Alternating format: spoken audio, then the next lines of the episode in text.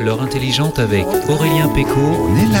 Émission à consommer sans modération. Enfin, sans modération. Alors là, non, pas du tout. Aujourd'hui, ça va ra- être. c'est ça va raté. être- Il y aura pas de modération aujourd'hui parce qu'on va manger que plein de bonnes choses. Bonjour à tous. Salut Bienvenue et à tous. à toutes et toutes. Bienvenue dans cette émission de 11h ou de 17h. Ça dépend à quelle heure vous nous écoutez la semaine, puisqu'on est rediffusé à 17h la semaine. Non, mais attends, Le mardi et le jeudi. compliqué. Nous sommes samedi 17 février. Il est 11h, c'est l'heure de l'apéro et ça tombe bien. Parce qu'on a plein de bons trucs sur la table. Ça sent le pâté, messieurs. Ça sent le pâté, euh, ça sent le pâté. Ils sont là avec nous. Ils sont les garants de cette émission. Ils sont les garants du niveau des verres et de la culture. Et sont... Je n'ai rien bu. Madame Sandrine Manteau est avec nous. Bonjour Sandrine. Bonjour madame, bonjour monsieur. Voilà. Tout à l'heure, elle vous fera son allocution à elle. Et elle partira, comme, comme Giscard à l'époque, et claquera la porte. Au revoir. Voilà. mais, mais- mais- merci. Merci Marie-Vonne. Euh, Jean-François Farion est avec nous. Salut Jean-Yves. Oui, bonjour tout le monde.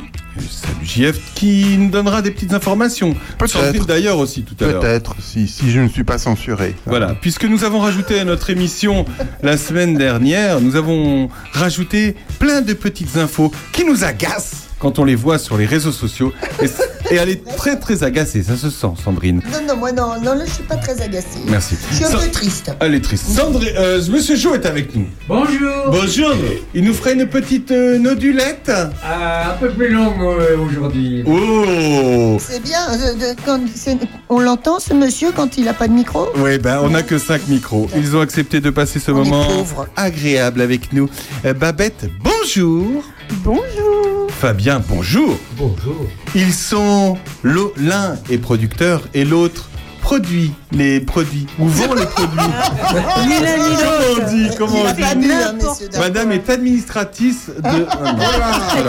Voilà. Madame est Madame est administratrice Faut qu'on en trouve un du autre. drive de ça. Le drive de. Puisé. On vous avait reçu en décembre 2021. Elle nous expliquera comment a- sa vie a changé depuis. Voilà. Voilà, les drives de Puisé, on est ravis de vous recevoir. On va parler de l'évolution de cette association qui a, qui a quelques années déjà. Hein. qui grossit, Ouh, et qui grossit, grossit. Miam, miam, miam. Et Fabien est un des producteurs qui propose ses produits au drive de Puisé, Fabien Marois. Ils font grossir, grossir, grossir. Voilà. Pourquoi tu dis, Babette, tu dis ça en regardant Fabien ou quoi Ah non. Le gras, c'est bon. bon pour la vie. Le gras c'est la vie. Surtout en ces, en ces temps de fraîcheur. Il va faire froid la semaine prochaine. Ah bon Ah oui. Bernard Lecomte, qui nous dira, qui ne fera pas la météo tout à l'heure, mais Bernard Lecomte sera là avec nous évidemment pour le quart d'heure de l'actu. Ah bah, On parlera de tout ce qui se passe sur euh, Ouais, ouais. Bien plus encore, même la le quart d'heure, le quart d'heure de l'actu, tu peux lui en donner 20 minutes. hein. Voilà. Il y aura même un carnaval à Saint-Fargeau ce week-end, tout à l'heure, cet après-midi. Il y a plein de choses qui se passent en Puisé-Forterre, vous le savez. Voilà, à tout de suite après celle qui a tout raflé aux victoires de la musique. Mais tout Quand je dis tout, c'est tout. Hein. Zao de Sagazan. Ah ouais, Voilà, magnifique. À tout de suite sur Opus. Au-dessus des nuages, mais moi si j'étais un oiseau, j'irais danser sous l'orage, je traverserais les nuages comme le fait la lumière, j'écouterais sous la pluie la symphonie des éclairs. Dès ne savait pas parler autrement qu'en criant tout bas. Pas faute d'essayer de les retenir. Ces et ces larmes qui les faisaient tant. Il fait toujours beau au-dessus des nuages, mais moi si j'étais un oiseau, j'irais danser sous l'orage, je traverserais les nuages comme le fait la lumière, sous la pluie la symphonie des éclairs. En grandissant, rien ne s'est calmé. Petite tempête s'est trouvée. Des raisons de pleuvoir autant. Qui pourrait l'aimer, franchement Personne n'aimerait se retrouver au cœur d'une tempête avouée. Il y a des raisons de pleurer. Elle a ses raisons, mais il fait toujours beau au-dessus des nuages. Et moi, si j'étais J'irai danser sous l'orage, je traverserai les nuages comme le fait la lumière. J'écouterai sous la pluie la symphonie des éclairs.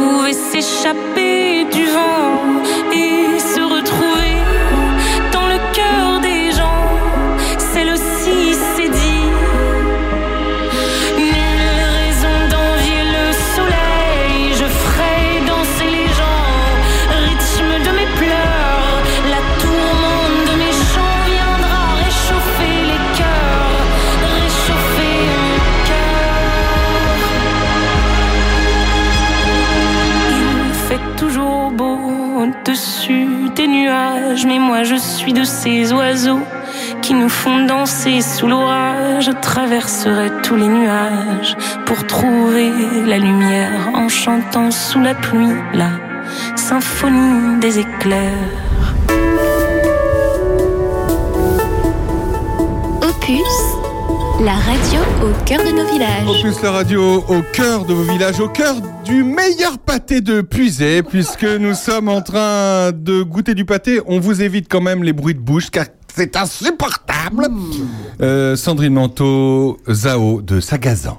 Oui, bah alors tu vois, moi qui suis toujours une affreuse mémère râleuse euh, concernant les jeunes chanteuses Ouais. euh, qui fonctionnent bien, et ben moi je trouve que cette nana, elle est absolument exceptionnelle, cette Zao de Zagazan. Elle a reçu euh, quatre victoires de la musique et ce qui est très très beau, c'est qu'elle a euh, euh, dédié l'une de ses victoires aux soignants et aux auxiliaires de vie. Parce qu'elle a dit, bah voilà, j'ai largement assez parlé de moi lors de cette soirée. Donc on va m'oublier un peu et je vais parler des gens qui sont bah, au service de, de, de nous, de, notre, de nos malades, de nos vieux, de nos bébés, etc. Alors, il faut savoir qu'elle a travaillé quand même, euh, cette jeune femme, euh, un an en tant qu'auxiliaire de vie dans un EHPAD. Voilà, je vous rappelle, tu sais ce que c'est qu'EHPAD Ce que ça veut dire? Oui, bien sûr. C'est Établissement public? D'hébergement pour personnes âgées Âgées, dépendantes. voilà, ok, c'est pour ça qu'on dit EHPAD. Et donc elle a bien compris évidemment ce que c'était. Et puis elle a sa sœur d'ailleurs, euh, qui est également soignante. Moi j'aime bien. euh, euh, les artistes qui arrivent à, sortir justement de leur petit ronron, euh, à raconter qui ils sont, pourquoi, comment, depuis qu'ils sont nés, etc., pour s'intéresser un petit peu à ce qui se passe dehors. Je trouve ça très beau. et très 24 ans, elle n'a que 24 ans, elle est née à Saint-Nazaire. Et voilà, et oui, effectivement, prometteuse. Oui. Carrière euh, prometteuse. Euh, elle a été découverte d'ailleurs sur, sur Internet. Elle chantait, euh, elle faisait plein de vidéos sur Internet. Et puis voilà, on l'a découverte comme ça. Et elle a signé chez, euh, chez Virgin Records. Voilà, au label. Dommage, elle aurait pu prendre un label indépendant. Je savais bien qu'elle avait Euh, non, elle a lancé son label aussi. Ah bon, d'accord. Elle a lancé son label, mais pour, mais, mais enfin, en tout cas, euh, elle passée aussi par Virgin Records. Voilà. Arrête de faire de la pub aux Euh, on parle de drive. Le drive de avec Babette et euh, Fabien Morat. Ça bien? Vous allez bien? Ça va? Ça- Vous êtes bien installés? Oui, très bien. Il te plaît notre nouveau studio Babette qu'on t'avait reçu il y a deux ans? Bah oui, mais moi je suis devant la bouteille de blanc, donc j'ai hâte. Ah C'est ça de leur intelligence. Ah, voilà. À la prochaine chanson, nous ouvrirons le blanc. Ok. Euh, le drive, comment ça va le euh, Jean-François Farion Oui, euh, avant qu'on y bu, c'est quoi ce mot anglais de drive? Ça veut dire quoi Oui, mais Oui, pourquoi moi le aussi, fait drive bizarre. Tu prends, tu t'en vas. Bon, alors, Click and collect. C'était soit ça, soit click and collect. c'était soit ça, soit, soit drive. Euh, je, je pourrais pas dire pourquoi est-ce qu'on a pris ce mot-là. C'était pour se rapprocher Ouais, des drive. drives fermiers. Ouais, puis je pense que c'est le fait de commander et, et d'être, euh, d'avoir tous les produits de rassembler au même endroit. Bah ouais, ouais. Ouais, on, trouve, facile on adore votre démarche et on trouve le nom assez nul en fait. voilà. ça c'est dit. Mais la démarche oui, est- mais la démarche est bien. géniale, on moi, je pense qu'il y a l'adore. Il y a deux puisées dedans, donc ça change tout. Ouais. Ouais, voilà. Oui, c'est vrai. on Cela va- dit, on il va valait pardonner, mieux. On va les pardonner. ouais. Il valait mieux que, le, que le, le nom soit moins bon et que la démarche soit, soit moins bonne aussi. Non, soit, Non. soit Voilà. Il aurait fallu que la, que la démarche est très très bonne. On aurait pu retrouver un, un super nom, mais Oui, c'est bien. non, Ça, veut dire ce que ça veut dire. Bah non. Ça veut Bah dire. non. Alors, ça- est-ce que vous pouvez nous rappeler, Babette, en quoi consiste le drive de Puisé? Alors le drive, c'est on fait sa commande sur notre site du drive des fermes de Puisay. On met tout ce qu'on veut dans son petit panier avant le mercredi minuit. Le jeudi, tous les agriculteurs, les producteurs, ils font tout ce qu'ils peuvent pour tout mettre dans votre panier. Et le vendredi, vous allez chercher votre panier complet avec tout ce que vous avez commandé de toutes les fermes qui sont présentes sur le drive à un seul, dans un seul point. Sandrine. Plusieurs choses. Il y a combien de producteurs qui participent? 32. 32 producteurs qui vont d'où à où à peu près, dis-moi? Du tout, tout, tout, tout, tout, tout, tout, toute la puisée fort terre. On est de Charny, enfin d'Ouchy, jusqu'à jusqu'à jusqu'à Coulanges, Coulanges sur Lyon, la Vineuse, pardon. Ah oui Mhm. Ah oui, quand même. Soif. Combien vous avez, euh, quand on vous a rencontré euh, il y a deux ans, il y avait combien de producteurs Il y en a combien maintenant? Eh ben, quand on s'est rencontrés, il devait y en avoir 20, euh, 22 ou 23, et aujourd'hui, il y en a 32. Ah, bah c'est super. Combien de points de, de comment on dit, de dépôt Alors, eh ben, aujourd'hui, si je ne me trompe pas, il y en a 15. 15, ouais. 15 Ah, il y a 15 points de dépôt Ah oui, Oui. quand même Il y a eu un gros boom là sur cette fin d'année. Voilà, enfin Ah la oui. fin d'année dernière, pardon. C'est des. euh, ils vous ont demandé d'être euh, un point de, de drive ou c'est vous qui êtes allé à eux et vous leur avez dit euh, ça serait bien que vous distribuiez nos produits? Bah là, la démarche, c'est qu'il y a des producteurs qui ont voulu rentrer au sein du drive et euh, il se trouve que c'était des secteurs qu'on n'avait pas encore. Ah oui. Donc bah, ils sont rentrés, ils ont dit. bah, Donc chez eux, en Voilà, fait, ça peut être dans leur ferme le, point ça. où on peut Ouais, ils ont des magasins ouais, déjà. Ouais. dans le- Par exemple, à Charny, c'est un fleuriste, c'est euh, Mélanie Daudet qui est, euh, qui est Tout toujours. euh, c'est ça? Oui. Donc, euh, mais nous, c'est parce qu'on est à la ville. C'est pour ça. mais à la campagne, c'est à la ferme. C'est ça. Bah, à Malicorne, par exemple, c'est à la ferme du Bois. Euh, on a sur Bitry euh, une nouvelle productrice qui est arrivée et qui fait euh, du fromage. Et Ouais. donc, elle avait son magasin à elle. Et donc, euh, maintenant, euh, les, les commandes sont disponibles à, à Bitry. Aussi. Super. Voilà. Sandrine. Qu'est-ce qu'on achète Allez, vas-y. Ah, fais-nous saliver, Babette. J'ai bien envie que ce soit euh, Fabien qui dise tout ça. Fabien, Alors allez, dis donc, Fabien. Fabien, t'es là depuis le début. Ah oui, je, je suis là. euh, J'ai fait partie des groupes de travail euh, Ça ne m'étonne pas. pour euh, rassembler tout le monde. Voilà, et, euh, et en fait, c'est une réussite. hein. Aujourd'hui, on est en progression. Et, euh, et puis, bah voilà, c'est génial.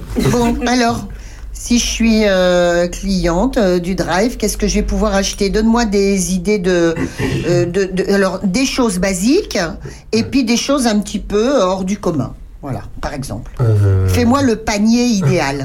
Le panier. Le panier idéal, c'est pas vraiment facile en fait. Faut mieux se rendre sur le site. Et puis après, l'avantage en fait de- du drive, c'est qu'on n'est pas obligé de, de prendre un panier tout fait. D'accord Mm. Donc vous, euh, vous vous rendez sur le site et vous explorez en fait déjà tout ce qu'il y a. C'est rangé par catégorie, euh, donc euh, les- la boulangerie, euh, les, les viandes. euh, Ça y est, il commence, ça y est, il est parti là. Ah, y est, ça y est. Et euh, Alors, il y a du poisson. euh, oui, il y a du poisson fumé, oui. Du poisson fumé qui vient d'où, dis-moi, Babette? De crise, non. D'accord. Souvent, on- enfin, c'est très régulièrement qu'on travaille avec eux, plusieurs fois dans l'année. Ils, ils sont pas. On a des producteurs qui sont réguliers, qui sont là toute l'année, et on a des producteurs donc on dit un peu invités ou ponctuels. Euh, voilà, pour le poisson par exemple. Et donc, Des- c'est de la truite fumée, c'est ça? C'est ça. Il y a aussi des filets euh, frais, mais on a plus de truites fumées. Et par exemple, est-ce que tu as des escargots? Ah, mais oui, on a des escargots. Vous avez des escargots Ce sont les escargots euh, d'Armaux ou c'est un peu loin, non? Euh, on a eu les escargots d'Armaux pendant un temps, et maintenant ce sont les escargots de. C'est Pourrin C'est Ouais, c'est ça, oui. Voilà. D'accord. Alors moi, je alors évidemment, il y a du fromage, des fromages de toutes sortes, pas que du fromage de chèvre ou que du fromage de On chèvre. a de tout. Il y a on de a tout. Donc il y a des fromagers qui font d'autres types de fromages dans le secteur. Euh, oui, bah, on a de la chèvre, de la vache. euh, voilà. De brebis aussi. Voilà, et on a de la brebis. Mm. Euh, la- euh, par exemple, en fromage de vache, les deux dernières euh, productrices, enfin, qui sont arrivés font du fromage de vache. On a du beurre aussi. Euh, voilà. Bon, toutes sortes de crèmeries, d'accord. Mm. Est-ce que euh, parmi les, alors bon, évidemment, il doit y avoir du miel, il doit y avoir du vin, il doit y avoir du cidre. Tout ça, c'est un peu un classique euh, de- des producteurs. Mais est-ce Ouais. qu'il y a des choses qui sont plus étonnantes? Vous devez avoir de la tisane, des produits annexes. Ah Oui, de chez l'or, oui, bien sûr. Il y a, il y a tout un panel de plantes euh, aromatiques, euh, de tisanes, et même euh, du CBD maintenant. Ah bon Ah. Bientôt. C'est en phase de test. Incroyable. Parce que, parce que voilà, tout ce qui rentre euh, sur le drive, euh, enfin voilà, l'or euh, se fait, fait en sorte que voilà, ce soit éthique euh, et que surtout les analyses qui doivent être faites euh, sont faites. Donc pour le moment, c'est en phase de- d'exploration, mais ça va arriver.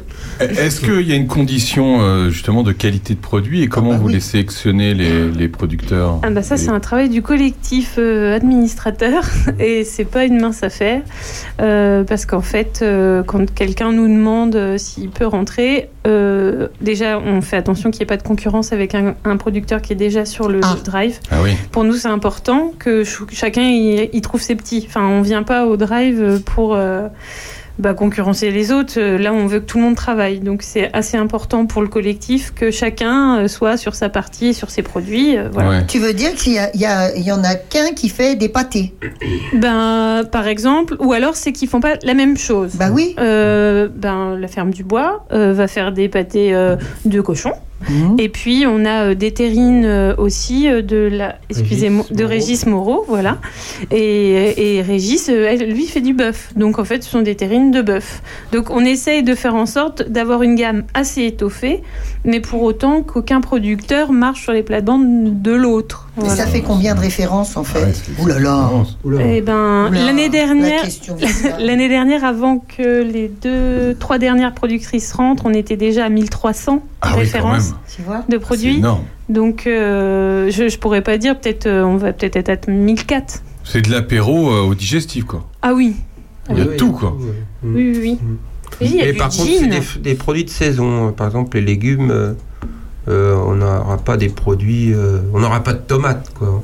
Alors, Bah, les- période ça, d'année, euh, cette période d'année. Non, mais je veux dire, par principe, euh, on mange pas de produits. euh, T'as peut-être quand même des bocaux. Tu Ah oui. avoir des Ouais. Eh bocaux. ben, C'est assez récent, C'est la dernière qui vient J'adore. Voilà, la bocoterie euh, qui vient aussi. La bocoterie. c'est très mis. Alors ça, par contre, c'est c'est un super On nom. note. Par contre, les produits sont. Jean-François Farion, tu notes la, La bocoterie. Ah c'est super. bocoterie. On a envie de recevoir les, les gens de la bocoterie. Qu'est-ce qu'ils mettent dans leur bocoterie dans leur bocoterie monsieur Madame Bocco Eh ben, donc elle s'appelle Juliette Varaca, elle vient de rentrer euh, sur le drive et elle vient de s'installer du côté de Trény-Linsec. Ah ouais, ouais ouais. Voilà, et elle est en train de monter un labo de transfo, justement, avec un autoclave et tout, et tout, et tout, et tout. Et en attendant qu'elle ait ses belles machines, pour le moment, elle propose euh, des pickles, des sauces tomates, des choses qui ne craignent pas euh, euh, bah, le botulisme, par exemple. Ah, oui, oui. Est-ce que tu as des gens qui font, euh, des producteurs qui font euh, des, des, des produits lacto-fermentés? Eh bien oui, justement, Ah, elle, elle, euh, elle en fait. Voilà. Il y avait aussi euh, Laure qui en faisait pendant un temps. Elle a fait des... C'est comme la choucroute, mesdames Voilà. et messieurs. Pour- avec plein de légumes différents. Il y a des gens qui trouvent ça très bon, qui trouvent ça très dégoûtant. De la choucroute de concombre. Ah oui, oui, mais oui, moi je, je trouve ça formidable ça. Donc tu as ça, parce que ça Oui, c'est assez euh, c'est niche ce genre de produit et on peut trouver ça euh, au drive de Puiset. On se retrouve dans un. a- On peut acheter des cornichons ou pas? Bah oui, bien sûr. que Des cornichons. De la moutarde? De la Ah moutarde non, là par contre, faut avoir Du pain du beurre? À tout de suite après Nino Ferrer.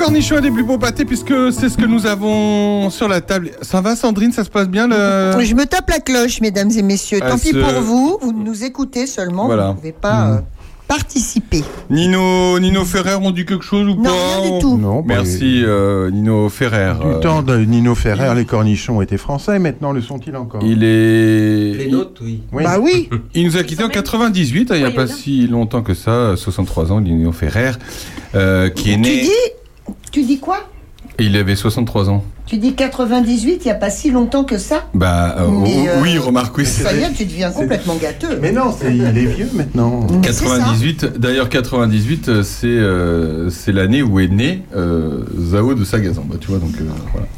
Euh, dames, on continue à parler du drive de Puisé, le drive avec Babette et, et Fabien. Euh, on se demandait euh, pendant cette euh, chanson euh, Cornichon que. Qu'est-ce qu'il y a? On se demandait rien du tout, on était en train de se taper Oui, non mais. euh, des sandwichs. enfin, en tout cas, moi, je me demandais. Des tartines de pâté et de l'excellent vin. Donc on se demandait rien du tout, mesdames et messieurs, on est désolés. On se demandait euh, si ces producteurs euh, faisaient ça depuis toujours ou est-ce qu'il y avait eu des, des nouveaux arrivants? C'est-à-dire, est-ce qu'il y a des gens qui se sont lancés dans, dans l'agriculture ou dans le- les producteurs euh, il n'y a pas si longtemps? Hum, je botterai bien en touche parce que j'ai bien peur de te dire une bêtise. Dans... Pour moi, il y a beaucoup de fermes reprises par les enfants. Ouais. Il y a des gens Ce qui est déjà une première information. Oui, ce qui est, qui est déjà, déjà- pas mal voilà. pour la suite de. C'est bien, Pour c'est notre bien. avenir. euh, notre avenir. euh, à manger. Au moins l'avenir Poyodin, écoute. Au moins, la- au moins. On- on- Ailleurs- il peut se passer. Ailleurs, euh, Il peut se passer plein de trucs autour de, de, de Puisé-Forterre. On tiendra le coup. Ah bah nous, on a de quoi manger. On va être vraiment.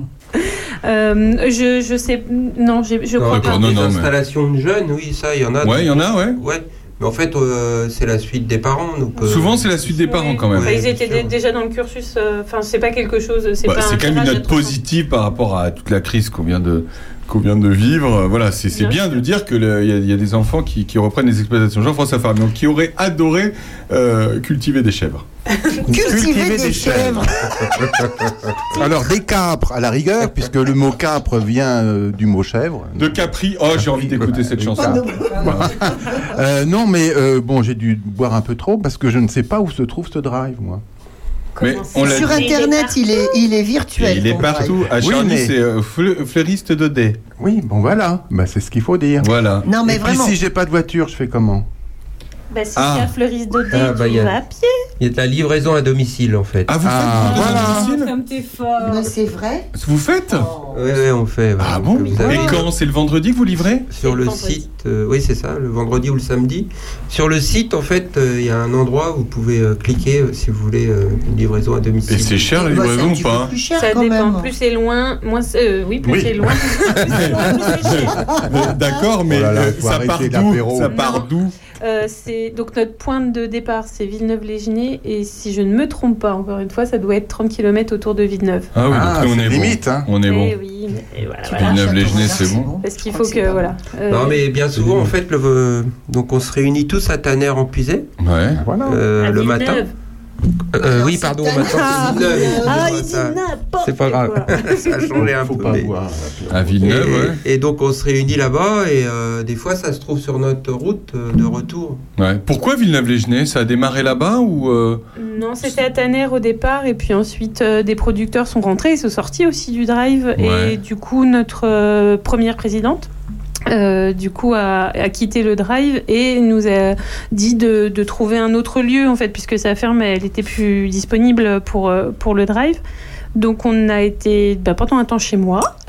et puis ensuite, euh, on a contacté plusieurs communes et Villeneuve-les-Genêts nous a accueillis à bras ouverts. vous avez contacté euh, beaucoup de communes comme ça?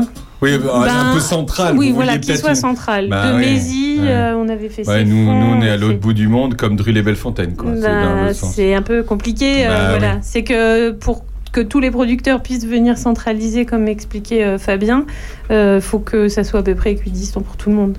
Sandrine Manteau, équidistant. Ça Babette. l'interpelle. Ah. Babette, est-ce que euh, tu es euh, salarié de, de cette association? Excellente question. Ben non. Ah, alors raconte, c'est quoi cette histoire? Plus, plus. Plus, plus, mais c'est pour ça que je suis encore. Parce que j'étais, quand j'étais venue, il y a deux ans, j'étais Bah oui. euh, j'étais au sein de l'ASSO, j'étais la coordinatrice, Oui. et je suis partie, et moi j'ai été remboursée. euh, remboursée, non D'ailleurs, j'aurais bien aimé. D'ailleurs. Les salaires. Et j'ai été remplacée par Guillaume qui, qui fait mon travail maintenant, qui le fait aussi très très bien. Et du coup, euh, voilà, et moi je voulais pas quitter l'aventure euh, comme ça. Ouais. Et j'ai demandé si j'avais le droit de rester pour être euh, au bureau ou dans l'administration. Et on m'a dit, mais oui. Tu fais quoi maintenant? Et ben je suis administratrice, c'est-à-dire que je me rends aux réunions de CA et je suis secrétaire de l'association.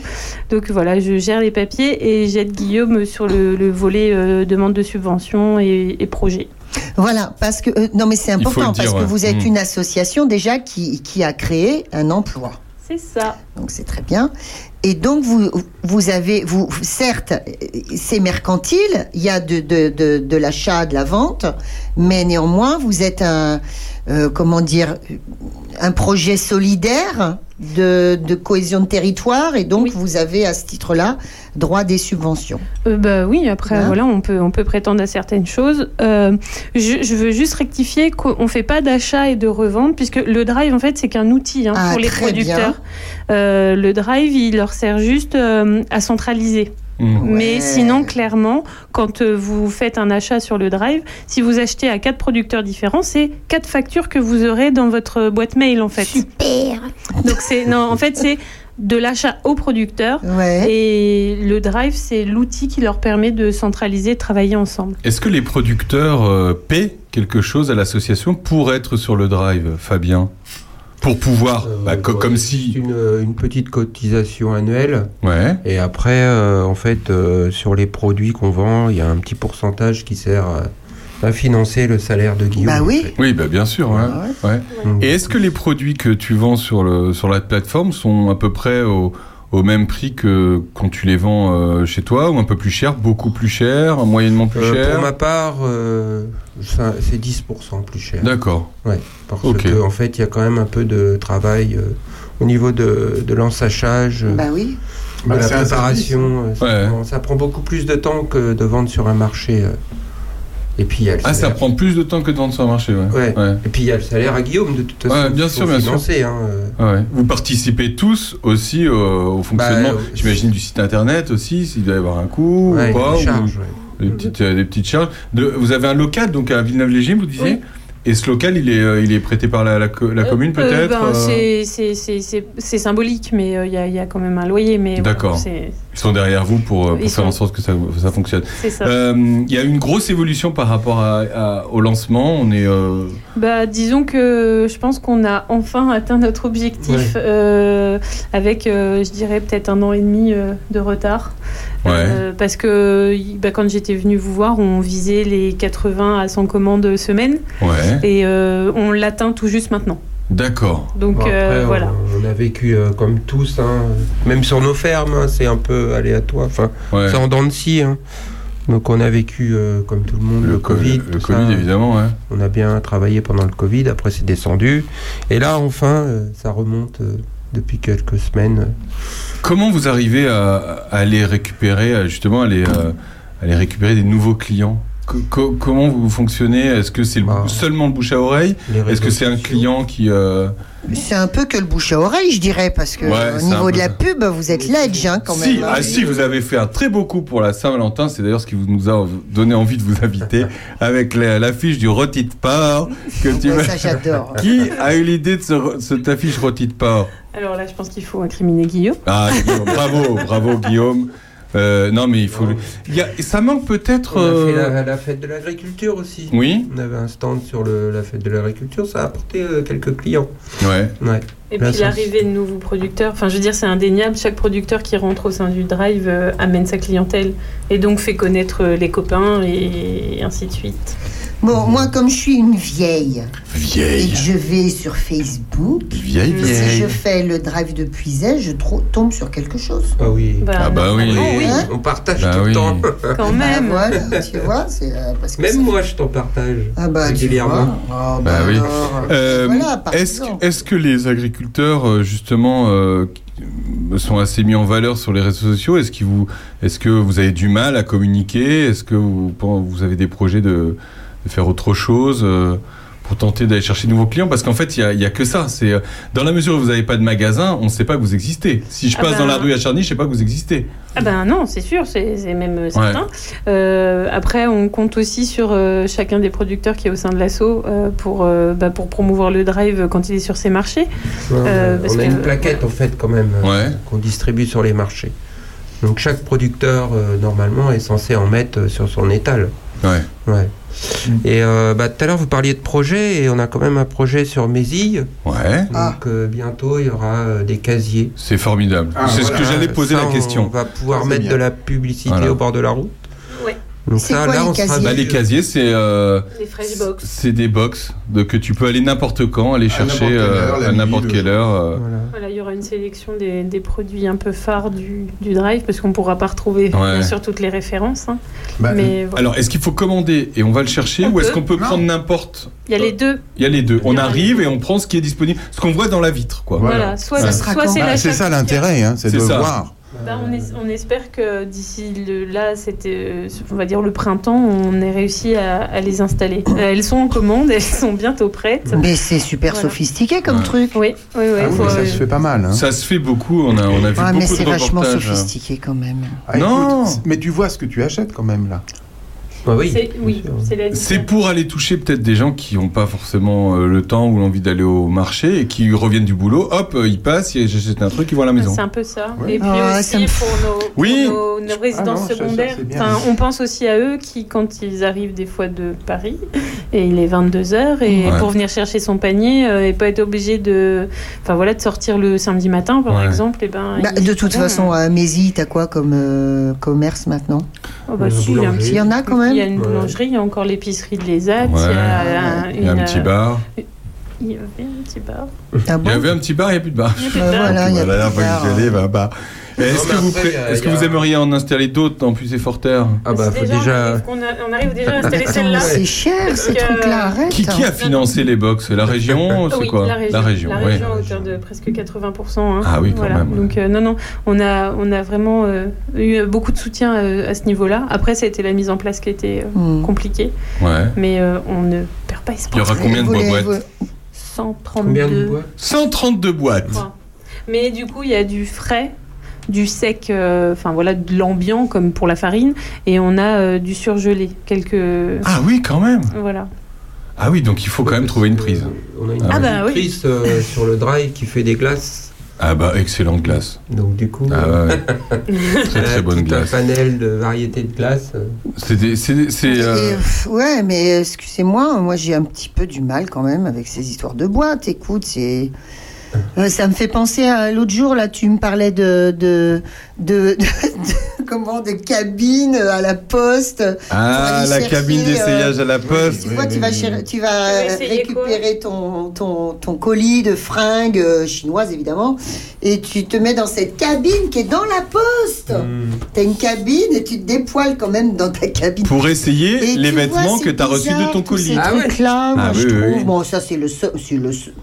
C'est énorme, c'est complètement bu- burlesque comme histoire. Mais néanmoins, euh, bon, euh, moi j'aimerais bien Les, une. les- petite- les clients qui vont justement chercher au box sont ravis de ça parce que c'est Mmh. Ils sont coûteur. ravis, bah, c'est Ben la oui. modernité, d'accord. Ben oui. C'est ouais, un moyen d'avoir un les produits à n'importe quelle heure. Moi, je pense que c'est un bon intermédiaire aussi Ouais. euh, pour les clients qui nous connaissent déjà et qui pourront aussi parler de nous parce que euh, c'est un point physique. On Ouais. vient à quelque chose, effectivement, on voit ce qu'on. en vrai. Écoute, je pense, euh, en réfléchissant, il y aurait une box, par exemple, euh, à Prunois, tu vois Ouais, par exemple. Non, non, mais peux. par hasard. Tirer la remplir pour nous? Ah bah, c'est la question. C'est non mais je pense, je pense quand tu disais tout à l'heure aux, aux résidences secondaires qui arrivent le vendredi soir, il y aurait une box à Prunois. C'est sur leur route. bah, Ceux qui Voilà. viennent ici. Ceux qui viennent là, ceux qui rentrent par le nord de la de la Pusée Forterre. Au départ, on avait voulu la mettre à l'entrée de l'autoroute en fait. Ah carrément Ouais. À Cepo Ouais, on n'a jamais réussi à On n'a avoir pas un- trouvé ni une terrain, plateforme. ni, ni Ah ouais. plateforme. euh, Ah ouais. Tout le monde Voilà. nous a refusé. Sur la le, plateforme. le- la par- à la rigueur sur le parking de covoiturage. Même Ouais, pas. En fait, on avait demandé ça et AP2R a pas accepté. en fait. Ah bon Mm. Non. Ah Et garage non plus. Euh, Ah, le garage, garage, on a demandé. euh, à l'époque, j'avais demandé à, à voir l'ancienne pompe à essence. Ouais. Mmh. Et Oui. ils étaient déjà en train de monter un projet, pas du tout euh, lié euh, à de l'alimentaire, mais euh, et donc je sais même pas s'il s'est fait quelque chose, mais en tout cas on nous avait, on nous avait dit non à l'époque. Peut-être qu'aujourd'hui. Ils font des travaux en ce moment. Ils Bah font voilà. des travaux. Et ben voilà. Ouais, c'est formidable. Mais ça donne faim tout ça, ça donne soif. On peut parler deux secondes de la, de la boisson, ce qu'il y a Juste après euh, tonton David ben oui, tu fais bien parce qu'il y a quelqu'un Voilà. qui vient d'arriver, Voilà. qui va arriver la semaine prochaine. Elle s'appelle elle, euh, les bulles de L et A. Les bulles de Léa, ouais. Et en fait, c'est un vin pétillant de Forterre. C'est pas vrai. Eh ben si. Ah bon, on, on invitera cette personne afin de goûter en direct le produit. On se retrouve dans un instant après Tonton David. Chacun sa route pour aller à Mézille. À tout de suite.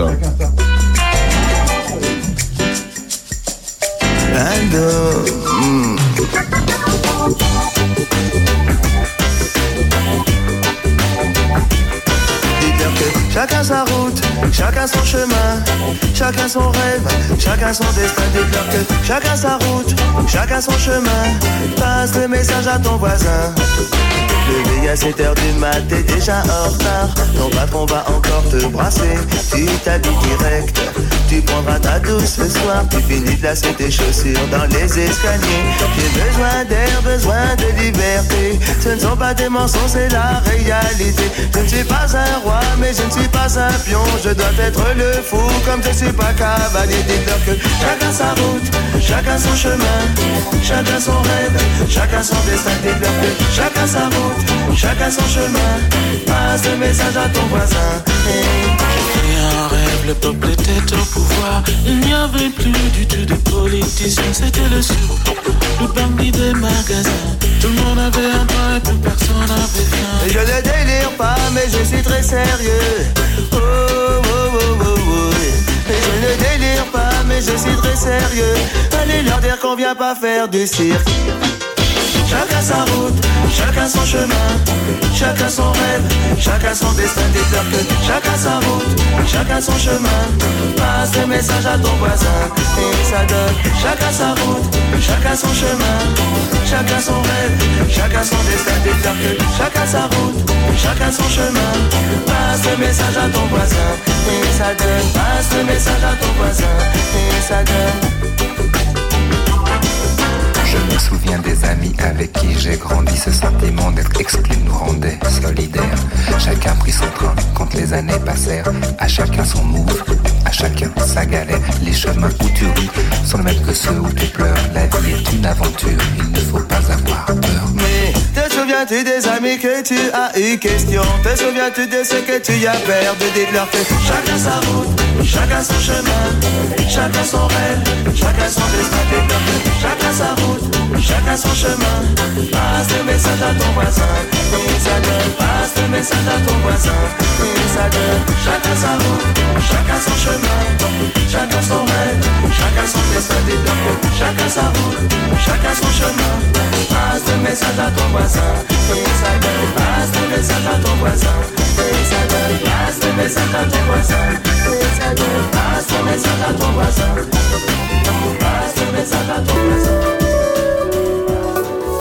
Opus, la radio de nos villages. Mais oui, vous aussi passez le message à votre voisin. Le drive de puiser, c'est des bons bonbons produits qu'on peut acheter. Et on est sûr d'acheter français. Tiens, euh, en parlant de ça, on a vécu quand même une crise agricole de, qui d'ailleurs est pas prêt, est prêt peut-être à repartir. La semaine prochaine, le week-end prochain, c'est le salon de l'agriculture. Fabien, qu'est-ce que vous en avez pensé de cette euh, Eh cette ben, crise que- On vous a pas entendu. On a fait hein, deux, deux grosses émissions euh, là-dessus déjà. On a reçu, euh, on a reçu de plein de personnes qui nous en ont parlé. Fabien, qu'est-ce que tu en as pensé toi? Ah bah moi ce que j'en pense, euh, pour moi la crise elle est pas finie. Il faut qu'on continue à mener des actions, euh, à ouvrir les camions, à regarder ce qu'il y a à l'intérieur. Parce que... Ah oui, toi c'est la méthode, euh, la méthode dure. Ah bah oui, parce qu'on s'aperçoit que même euh, après tout ce qui s'est passé là, il y a encore des camions qui circulent avec des produits qui viennent de, de l'étranger où ça correspond pas du tout euh, à, notre cahier des charges, à nous qu'on a en tant que producteurs. S'il y en a qui circulent, ça veut dire qu'il y a, euh, y a quelqu'un qui l'a acheté au bout. hein. Ah bah tout le à fait, camion. hein. oui, oui, oui. C'est pour Et ça, ça veut dire qu'il y a des clients qui vont l'acheter. hein. Ouais, bah, de toute façon, le travail, le gros travail à faire, euh, en fait, c'est le consommateur qui doit le faire aujourd'hui. Exactement. Donc nous, on demande vraiment au consommateur d'acheter local, d'acheter au producteur. Et c'est la seule façon qu'on a euh, pour euh, résoudre le problème au jour d'aujourd'hui, parce qu'en fait, l'État n'a pas grand moyen d'agir sur les, les grandes euh, distributions et euh, les centrales d'achat. Ouais, Jean-François. Alors, euh, acheter français, il faut faire quand même très attention parce que, euh, en, enfin, concernant la, la viande, par exemple, il suffit qu'un veau euh, soit élevé en France euh, une semaine, puis parte se faire engraisser en Argentine, puis revienne, etc., etc. Et on a le droit après de marquer qu'il a été élevé en France, abattu en France, etc. Donc là, il y a un problème d'étiquetage. Non, mais les garçons, en fait, euh, euh, Fabien, euh, il dit pas euh, acheter français, il dit acheter local. Non, mais on est d'accord. On mais- est d'accord, acheter local. Parce que déjà, nous, quand on prend un producteur, enfin moi je suis dans le conseil d'administration aussi, quand on prend un producteur euh, dans le drive, euh, déjà on le connaît, on va Ah, voilà. visiter son exploitation et on sait à qui on a affaire. Si jamais il y avait une brebis galeuse comme ça, euh, il serait éliminé tout de suite. hein. Donc euh, en fait, c'est ça en fait, faut qu'on s'organise pour euh, essayer de contrôler tout ça. Vous vous auto, en fait, c'est bien. Vous faites votre euh, euh, votre auto-vérification. C'est les producteurs qui finalement euh, disent bah lui c'est lui c'est bon, il fait des bons produits comme nous et donc on y va quoi. Ah bah oui. Par Ah ouais. exemple, pour les légumes, euh, il est hors de question qu'il y ait un producteur qui ait un GIS, acheter des légumes et les revendre sur le drive. Ça, euh, nous, on va le voir tout de suite. hein. On, on disait tout à l'heure, euh, Babette, tu disais qu'il n'y avait pas de concurrence sur les légumes. Il y a qu'un producteur de légumes pour le drive. Non. Là, tu peux pas. Il faut, il en faut Non, là, plusieurs. Enfin, puis en plus, on l'a vécu. Euh, notre, notre ancienne présidente, c'était la seule qui avait des légumes à l'époque. Et quand elle est partie, on s'est trouvé un, Eh petit, ben peu, ouais, ouais. un petit peu mal. Et ça explique aussi euh, euh, qu'en début d'année, on n'est pas eu. Enfin, d'année dernière, on a eu des chiffres un peu en berne parce Ouais. que du coup, on n'avait pas tous les légumes qu'on avait d'habitude. Ouais. Et donc, euh, eh ben, on a pallié au plus pressé. euh, donc, on- heureusement, il y a beaucoup d'entraide entre les producteurs. Ouais. Et on a pu compter euh, sur Anaïs, euh, qui est au producteur, euh, au drive euh, fermier d'Auxerre, si je me trompe pas, et qui a, qui, bah, qui a, qui a pris la chose à bras le corps. Et puis ensuite, on- euh, elle, elle est en conventionnel. Donc, euh, on cherchait à, à pouvoir avoir aussi quelqu'un en bio. Ouais. Et donc, euh, bah voilà, aujourd'hui, on a deux producteurs, dont euh, Adrien des Grenouillères, qui est à Villers-Saint-Benoît. Sandrine. Ouais, non, mais voilà, euh, on a répondu au truc. C'est des produits fermiers. Il peut y avoir du bio, mais il n'y a pas que du bio. Ah non, on n'est pas sectaire. Enfin, c'est pas, c'était pas le but, je pense, de l'assaut. hein. C'est local, euh, c'est sûr, mais c'est pas forcément bio. Non. Après, les gens, ils choisissent. hein. Ouais. Et, et d'ailleurs, pour la viande, c'est vrai aussi. euh, comment on a du, du, du veau euh, qui, est, qui est pas bio et on a un veau bio, on a du bœuf pas bio et du bœuf Voilà, bio. donc après les gens ils choisissent. Voilà, après les, les gens choisissent. On a du bœuf euh, à la pièce et puis en colis. Enfin voilà, ce que je veux dire, c'est qu'on s'adapte aussi. Enfin, c'est un supermarché en ligne. voilà. Sauf qu'on n'a pas euh, du Nesquik, on n'a pas euh, des petits princes. Est-ce qu'il y, a- est-ce qu'il y a du Nutella local?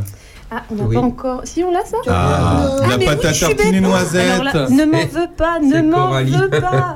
Ah non, non, le, le- le- la, la pâte à tartiner, c'est c'est- c'est- c'est- c'est- c'est Olivier. Bah c'est Olivier de la Grange Rouge.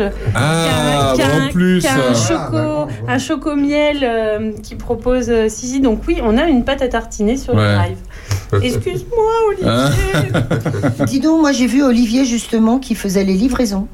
Eh ben oui, parce que euh, Bah voilà, voilà, il y a beaucoup d'entraide sur le sur euh, sur l'assaut, et donc euh, bah, quand euh, notre petit Guillaume, eh ben il peut pas euh, être à deux endroits en même temps, et surtout comme l'expliquait Fabien, quand euh, la livraison est sur le chemin du retour, ben, du coup euh, nos producteurs font les livraisons aussi. Aussi, aussi. Est-ce qu'il y a des producteurs euh, qui ont pas forcément sauvé leur exploitation, mais qui, euh, qui grâce au drive, euh, c'est un vrai complément de, de revenus et heureusement qu'ils ont le drive? Moi, j'irai pas jusque-là. Peut-être pas, non, non, mais pas forcément jusque-là, mais je veux dire, euh, euh, ils ont Non, pu mais c'est un peut-être bon- se développer. c'est- Tu... C'est un bon complément. Ouais. Ça fait une journée de marché, quoi, Ouais. quand on fait le drive. Ouais. Donc euh, oui, ça contribue. euh, moi, pour ma part, euh, ça peut représenter euh, 10% de mon chiffre d'affaires. Ah ouais. Donc c'est- non mais c'est bien, c'est- et puis c'est une nouvelle façon de, de vendre aussi, et puis il n'y a pas eu trop de mal, de, au- les producteurs n'ont pas eu trop de mal à s'adapter justement à cette nouvelle méthode. euh, Bah, Il n'y a pas de... Enfin, je sais pas, après, je pourrais pas parler au nom des- de tous les producteurs, mais j'ai l'impression que c'est quand même un outil assez euh, clé en main. Il faut se l'approprier, c'est comme tout. Ouais. Euh, mais euh, si on veut parler logistique, ben, le jeudi matin, euh, ils se lèvent, ils, ils mettent en route euh, l'ordinateur, ils sortent leur listing. On a euh, tant de choses à préparer, euh, de telle sorte, de telle sorte, de telle sorte, et, et ensuite, euh, c'est dispatch dans les paniers. Donc, euh, c'est comme disait aussi Fabien tout à l'heure, euh, un, un travail assez intense parce qu'il faut pas se tromper. hein. On, Ouais. on a une marge d'erreur euh, qui est faible, mais elle est là quand même. Et, et quelqu'un qui a pas ce qu'il veut dans son panier, il est un peu déçu. Bah ouais. Donc, il faut faire aussi. On a un service client avec. C'est ce que j'allais dire, il y a un service, un service Voilà, bah. Guillaume fait en sorte de, de- de rembourser quand il faut, de, de faire tout ce qu'il faut pour que les, les clients soient contents.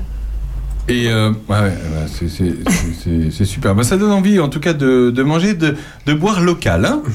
Il y a du vin ou pas? Non, bah, il y a Oh là, mais si, bien Mais sûr. si, on a Qu'est-ce dit qu'il y a- Non, mais les blanc. bulles, d'accord, mais d'autres vins qu'il y a déjà. Ah, les bulles, on en a parlé, mais de vin. Alors en extra local, on a Pierre Moureux, euh, domaine Château-Blanc. Ouais. Enfin, je dis Pierre, mais justement, c'est son, Son fils, fils, qui a ouais. repris. euh, donc c'est Maxime, je crois. Et c'est où? Et ben, lui, il est à Sougères, Sougères en Pusée. Ouais.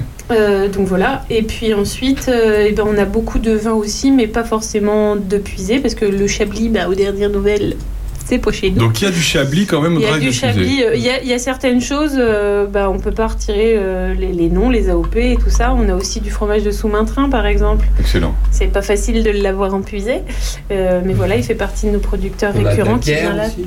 Et on a de la bière aussi, oui. Euh, voilà. Ah bah, c'est formidable. Ça, c'est- C'est c'est formidable.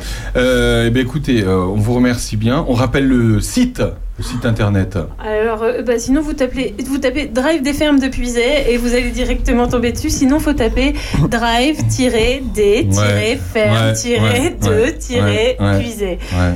Et oui, c'est comme ça. Donc vous êtes sur Facebook, vous êtes aussi sur Insta Oui. Voilà. Ouais. Et c'est super aussi. simple, j'y suis sur le site, hein, vous qui nous écoutez. Vous avez des petites cases, vous tapez, vous cliquez fruits, hop, vous avez, vous voulez des, des, noi- des noisettes entières, hop, vous cliquez noisettes et hop, vous mettez dans votre panier. Les Ah non, noisettes, elles sont arrivées en fin d'année dernière aussi. En plus, des noisettes, vous voulez de la viande. Mais ce qui est bien, c'est que vous voyez la photo de la viande.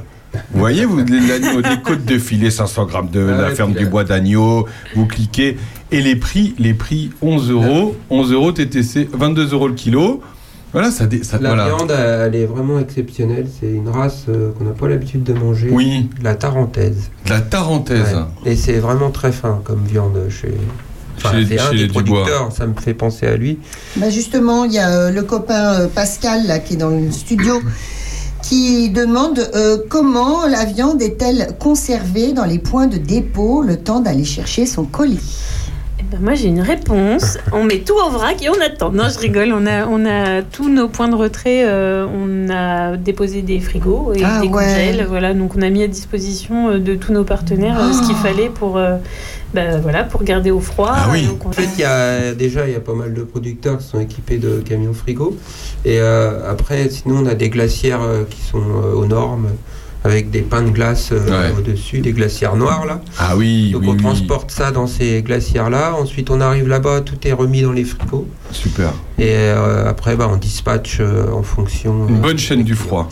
Donc chez notre fleuriste, il y a Elle a un frigo. Ah ouais. Elle a un frigo. Elle a un frigo. Et là, je regardais le. Deux frigos. Deux portions de viande hachée, 320. Et On est à 14,19 euros du kilo pour, la, pour le steak Bah, c'est haché, la viande hachée. C'est pas plus cher qu'à la boucherie qu'on citera, ou les bouchers qu'on citera pas. Voilà, on est à 14,19 euros du kilo. Ouais, ouais. Donc, euh, non, c'est pas, c'est pas plus cher. Il y a sûrement des produits qui sont plus chers parce qu'ils sont bio, etc. Mais voilà, il y a même des, des bœufs de lasagne. Vous avez le, je le vois, le plat de lasagne, là. Je sens que t'as faim. J'ai faim. merci beaucoup Fabien, merci beaucoup Babette. Merci à toi. À la prochaine fois, on va laisser Fabien parce qu'il a du, du, pain dans le le pétrin. La pâte dans le Ça gonfle, ça gonfle. On se retrouve juste après. Lui aussi aimait bien la ferme avec toute sa famille. Claude François, si j'avais un marteau. À tout de suite. À tout de suite sur Opus.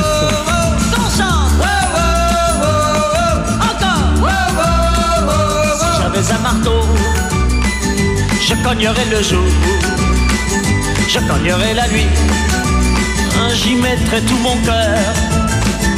Je bâtirais une ferme, une grange et une barrière, et j'y mettrais mon père, ma mère, mes frères et mes sœurs.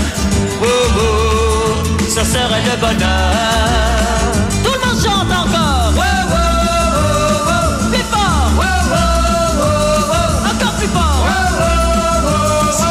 Cloche, je sonnerais le jour, je sonnerais la nuit, j'y mettrais tout mon cœur.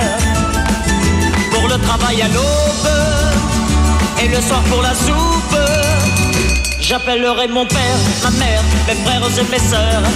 Oh oh, ce serait le bonheur. On chante tous en chœur.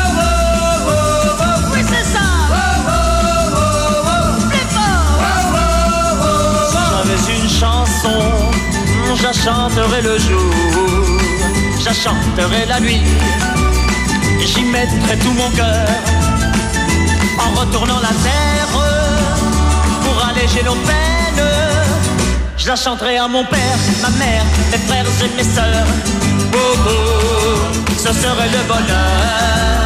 Monde chante encore une fois.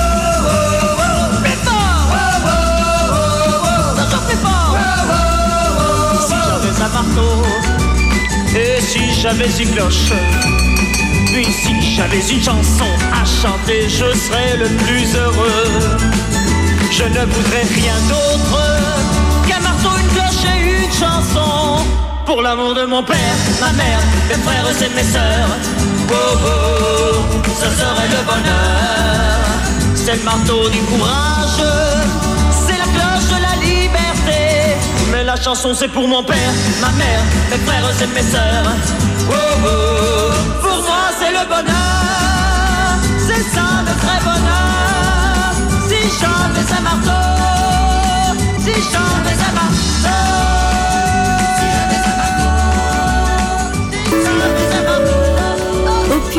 La radio au cœur de vos villages. La radio au cœur d'un village avec cette euh, chanson de Claude François que Sandrine affectionne tout particulièrement. Bah, non, écoute, euh, avec Jean-François, on se disait qu'elle était aussi nulle en français qu'en en anglais. Voilà. Salut Bernard. Bonjour à tous. Bernard Lecomte qui nous rejoint et qu'on parlera d'actu tout à l'heure évidemment. Monsieur Jo Bonjour Monsieur Jo. Bonjour Aurélien, bonjour tout le monde. Notre nouveau chroniqueur scientifique de cette émission. Car la semaine dernière, euh, il a passé le casting et elle a réussi. Oh la main. Oh la main. De quoi tu vas nous parler aujourd'hui, monsieur Jo? Je crois bien que on irait faire un tour dans la grotte de l'homme de Néandertal. Eh oui, eh oui. Et nous sommes euh, ici devant une magnifique table où je vois du pâté et, euh, du fromage et du pain qui est merveilleux. Et, euh, nous allons donc parler d'un sujet en rapport l'alimentation de, de l'homme de Néandertal. Euh, Et tu, tu vas pas nous lire les 12 pages qui sont sous tes yeux là Si, Ah, si, laisse-le Bernard. tranquille. Euh, donc, euh, depuis sa, sa découverte en 1856 et jusqu'à une époque récente, faut bien euh, reconnaître que l'homme de Néandertal a longtemps été considéré comme une brute épaisse, euh, sans raffinement aucun. Euh, je ne sais pas si vous vous rappelez le, le cliché qui circulait euh, quand l'homme de Néandertal voulait séduire sa belle, il lui mettait un coup de massue, il l'attrapait par les cheveux et il la tirait dans la grotte. Voilà euh, l'image de marque. voilà l'image de marque de, de l'homme de Les pierres à feu, quoi. jusqu'à une époque récente.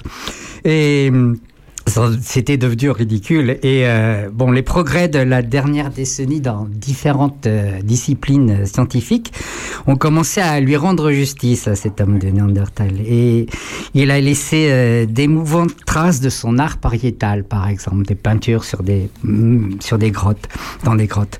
Mais alors de là à l'imaginer maîtriser les, cuissons, cultiver le bon goût, équilibrer et varier ses repas, franchement, là.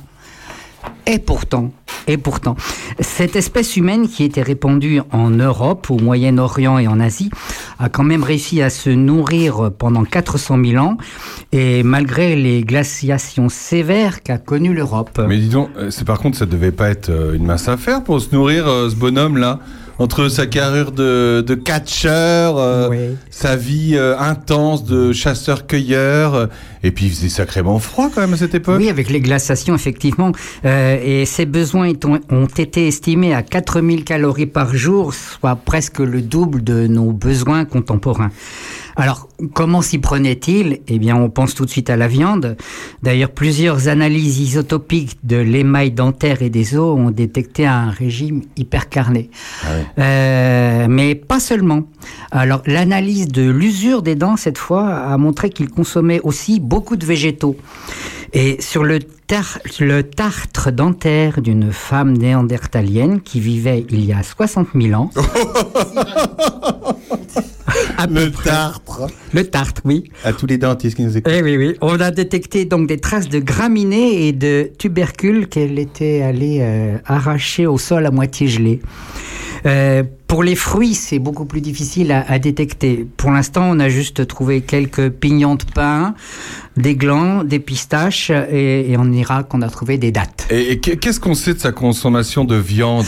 Alors, indéniablement, Néandertal était un amateur de gros gibier. Il chassait ce qu'il avait à sa disposition. Il faut bien voir que la faune de l'époque, même en Europe, euh, c'était pas celle de l'époque actuelle.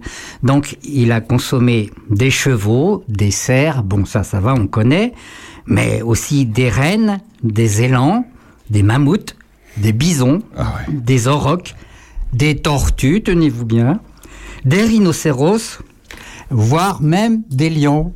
D'où l'expression bouffer du lion. Voilà, Voilà, certainement. c'est ça. Voilà. Et il s'est même attaqué en groupe nombreux à un animal énorme qui répond au doux nom de Palaeloxodon antiquus. À vos souhaits. À vos souhaits. J'ai bien connu sa sœur. Excellent. Et c'est donc. Oui, oui. Et- Taille 54. hein. Plein de tartres. Et, et c'était donc euh, euh, l'éléphant antique européen. C'est une charmante bébête qui fait 10 tonnes, euh, soit deux à trois fois plus lourd que l'éléphant d'Afrique actuel. Un exemplaire euh, qui est daté de, un spécimen qui est daté de 125 000 ans montre une découpe méthodique et complète de l'animal dont rien n'a été laissé. hein. Ça va des coussins de pied jusqu'au cerveau. Et cela, Tout est bon. le- comme dans le cochon, tout est bon, exactement. Ça représente euh, 2500 rations quotidiennes. Et le travail nécessaire pour cette découpe a pu être estimé à celui de 25 personnes pendant 5 jours. Mais ça fait des sacrées quantités. Est-ce qu'on cuisait la viande? Est-ce qu'on la boucanait? Est-ce qu'on la faisait sécher? Et est-ce qu'on l'a gaspillé Est-ce qu'on Voilà. la fumait Les Non, deux- on la gaspillait pas, je pense Bah, pas. justement, les deux questions, justement, les deux questions se rejoignent. Ah. Euh, parce que pour éviter de la, la gaspiller, cette quantité, eh bien, on pouvait effectivement la sécher ou la fumer. Euh, mais peut-être aussi qu'il y avait des, des gros festins euh, à la Astérix euh, avec beaucoup plus de monde euh, qu'on ne pensait euh, Et il y, avait, du petit gibier quand même, parce que là, ça fait des grosses, des grosses portions. Oui, oui, oui. pour le petit gibier, il n'était pas en reste. Il consommait des pigeons, des corbeaux, des lapins, des marmottes. Il y a eu une période castor aussi, pas mal. Et on a détecté même une consommation de fruits de mer et de poissons de rivière. Là aussi, enfin, ce qu'il avait sous la main, quoi. Et, et parfois, ils avaient rien à se mettre sous, sous, sous la dent ou sous la Parfois, main. Ça arrivait, oui. Euh, en période de famine, euh, il pouvait euh, arriver qu'on trouve des traces de cannibalisme sur Ah, des ouais. individus Bon, bah, qui étaient ça. tout juste Ah oui, décédés. ouais. mais ça reste très exceptionnel. Est-ce qu'ils avaient sous la main devait varier selon les, les circonstances? Ah, bien sûr, euh, ça variait selon les époques, selon les saisons, les lieux, évidemment selon les savoir-faire de chasse et de pêche, mais probablement aussi, il n'est pas interdit de le penser, selon les tabous, les traditions, voire les préférences. Et cette proto-cuisine, elle implique une maîtrise du feu, comme en témoigne la dizaine de foyers qui étaient parsemés de restes alimentaires et qu'on a retrouvés au mois d'octobre dernier dans la grotte d'Oliveira au Portugal. Et les scientifiques qui font ces recherches ont détecté des cuissons donc sur la braise, ou alors sur une pierre brûlante, ou à l'étouffée, ou même à la broche. Et euh, on sait par ailleurs que la viande faisandée était appréciée, elle a toujours été appréciée par notre espèce. Ouais. La viande faisandée. Oui. Tu sais, tu l'accroches, Ah ouais. et t'attends qu'elle se Qu'elle tombe. Elle, elle court, d'elle-même, elle court jusqu'à ton assiette. Voilà. Et, et- et des années plus tard, on a inventé la moutarde. non mais on va y venir. hein. Euh, et donc ceci fait penser que l'intensification de l'usage du feu est plutôt liée à la cuisson de végétaux. Euh, dont certains d'ailleurs ont pu être transformés en farine, puisqu'une étude publiée il y a quelques mois seulement a révélé l'existence sur le site italien de Riparo Bombrini des pilons vieux de 43 000 ans pour euh, écraser les, les grains pour faire la farine. Et donc, qui dit farine dit possiblement de la bouillie, un proto-pain, euh, une proto-crêpe. Et il, faisait- il y avait des recettes ou pas? Alors, bah oui.